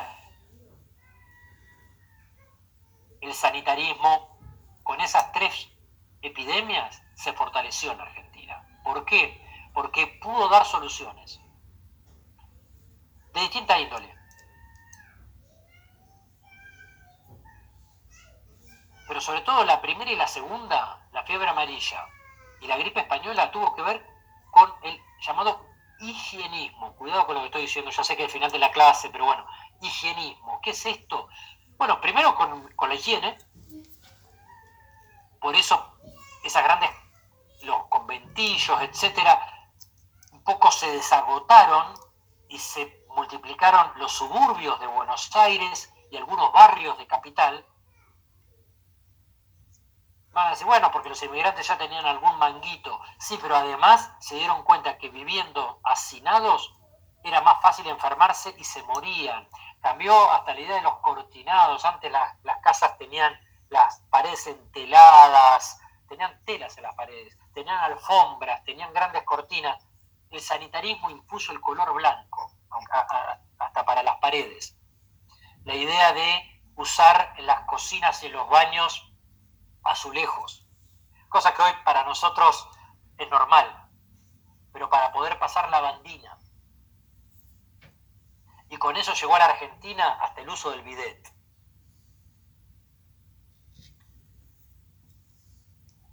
O sea, que el discurso médico nos salvó y después la polio, inmediatamente, bueno, hubo tratamientos, hubo obviamente gente que falleció, gente que quedó con muchas secuelas, pero gracias a una donación extraordinaria que nunca creo que estamos todos, a veces nos olvidamos, Sabin, cuando descubre la vacuna, dona la patente.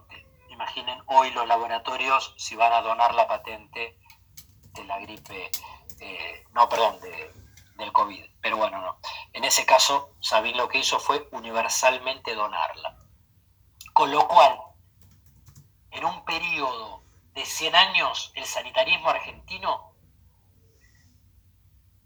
no es que todo fue invento nuestro, ¿eh? no, no, digo, el sanitarismo en la Argentina se fortaleció enormemente. En el medio de estas crisis, además, el Estado apostó por un sistema de salud público, como el de educación. Como el de educación. Escuelas y hospitales. Escuelas y hospitales. Digo, ya que hablé tan mal de la generación del 80, eso es positivo.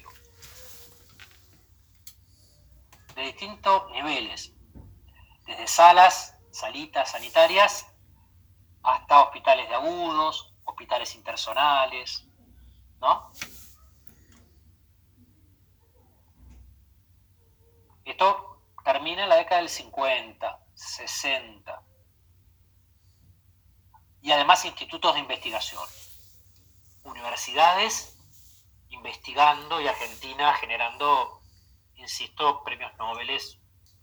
No es que el Nobel sea todo, pero bueno, digo, como reconocimiento vale, ¿no? Quiero decir, primer nivel internacional. Entonces, esa línea de pensamiento ha hecho que lo que hoy por ahí parece raro, que es, bueno, ¿por qué en la Argentina tienen tanta voz los sanitaristas, los infectólogos? Yo lo que diría es, independientemente de la opinión que tengamos hoy, ¿eh? digo, no, no, cuidado que esto es una historia en la Argentina. En la Argentina siempre, desde, desde 1860 en adelante, ha habido una relación diferente a otros países hispanoamericanos y regionales sin duda, ¿eh? y regionales sin duda, con respecto al lugar de la ciencia médica. Y hasta tenemos una literatura tenemos una literatura que lo atestigua.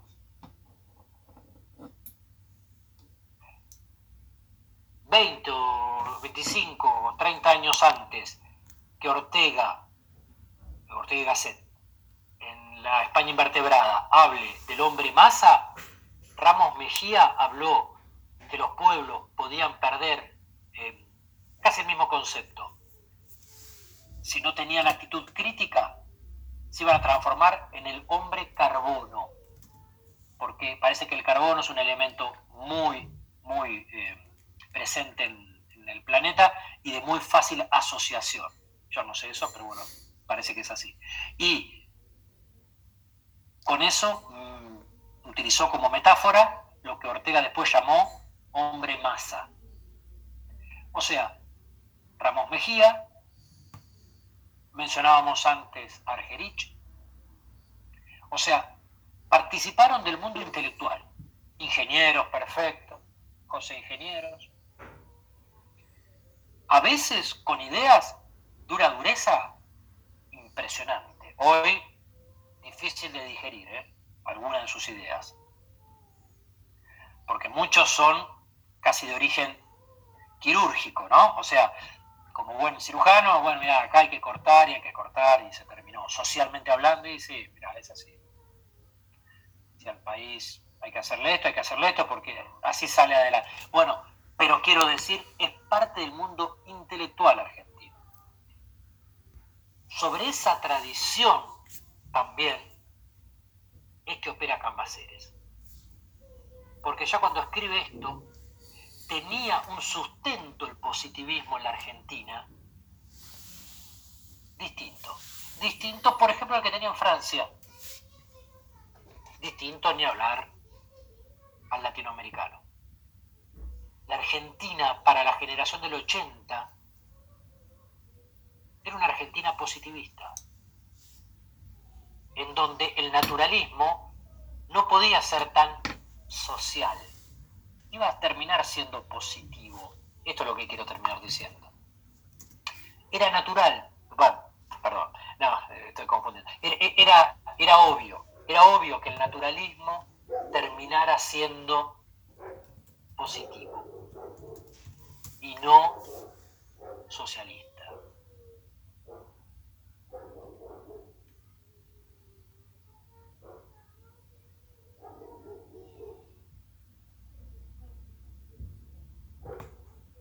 No tenemos entonces ahí una, una especie de salto en el vacío, una falta de explicación, una duda.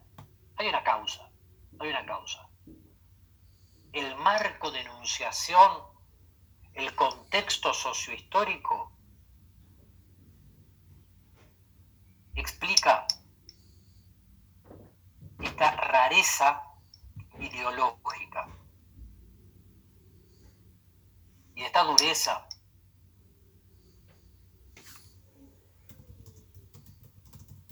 Dureza, sin embargo, que en el siglo XX cae rápidamente. O sea, esto dura, el positivismo en la Argentina y el naturalismo argentino dura poco.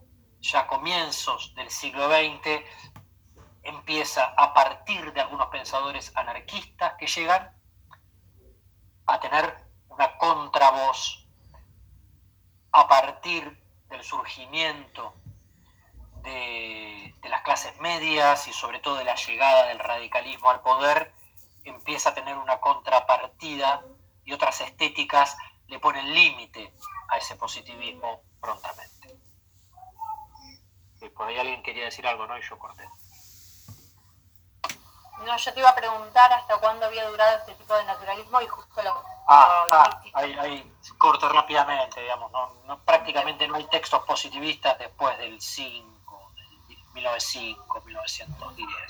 Ya después quedan como cosas muy extrañas de gente que realmente no tienen, no tienen contexto social, o sea, ya queda, bueno, como alguien ya un poco afectado por sus ideas, pero no explicado por el contexto digamos, no, no, no, queda para nada, para nada. Ya después, eh, incluso vamos a ver que el primer Lugones está cercano al anarquismo. El primer Lugones, digamos, más combativo está cercano al anarquismo. No, no, ya no, no cree en esa idea de que el positivismo va, va a traer la luz a la nación, para nada. Aunque después vaya, venga, Lugones, ya sabemos la idea de Lugones, pero, pero en un comienzo no ya, ya muere rápidamente. Por eso es interesante también, ¿no? Esa trilogía de, de porque son pocos autores. Y después la novela de los médicos, como dicen muchos, que es cierto, que, pero no son grandes obras, pero bueno, son obras que las tenemos y poco más. El resto ya desaparece y, no tenemos más.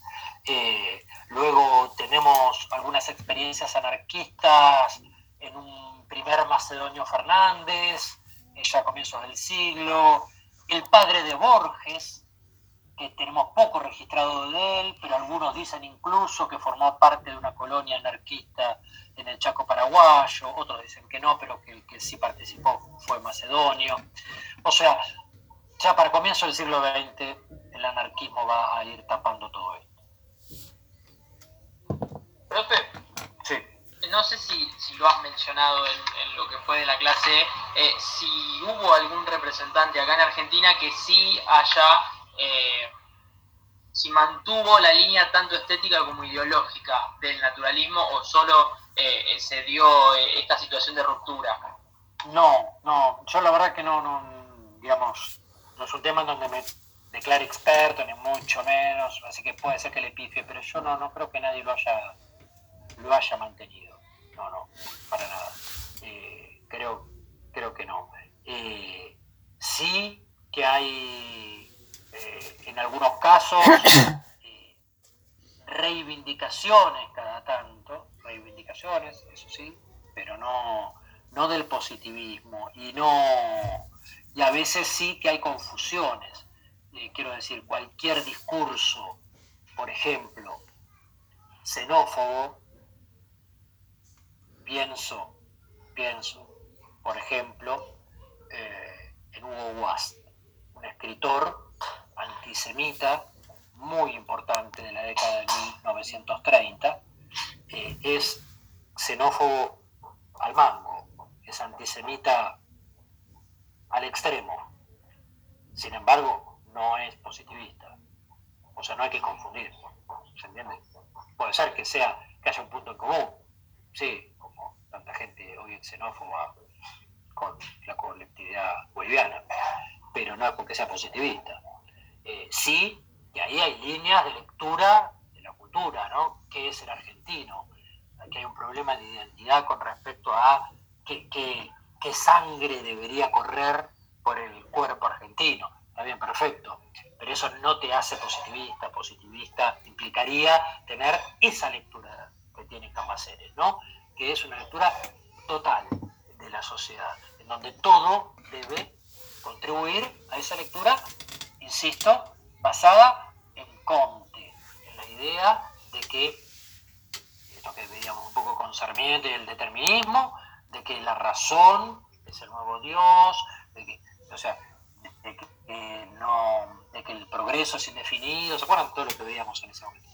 El resto de los autores podrán tener un punto en común, podrán ser racistas, podrán ser xenófobos, podrán, podrán ser esto, podrán ser un poco fachos, podrán ser, pero no, no quiere decir que eso te haga positivista.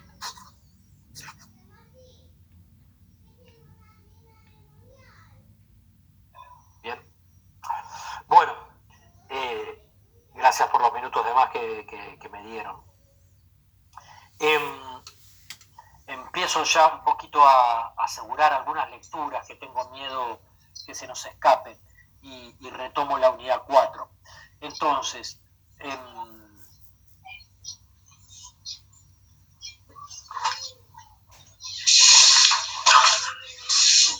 vamos a la clase que viene. De la clase que viene vamos a leer una selección personal que cada uno quiera, porque no, no, no, el, texto es muy largo, quiero que cada uno lea lo que pueda y quiera, de un poeta eh, norteamericano.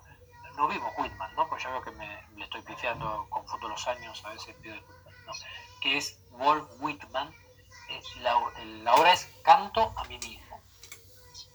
Canto a mí mismo. En hojas de hierba.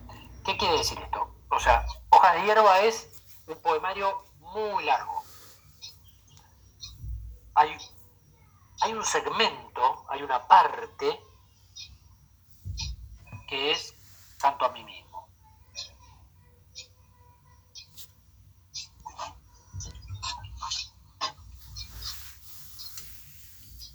De eso ustedes lean lo que quieran. ¿Se ¿puede repetir el autor, por favor? Sí, se llama Whitman, H I perdón, W I T H M A N Whitman. Gracias.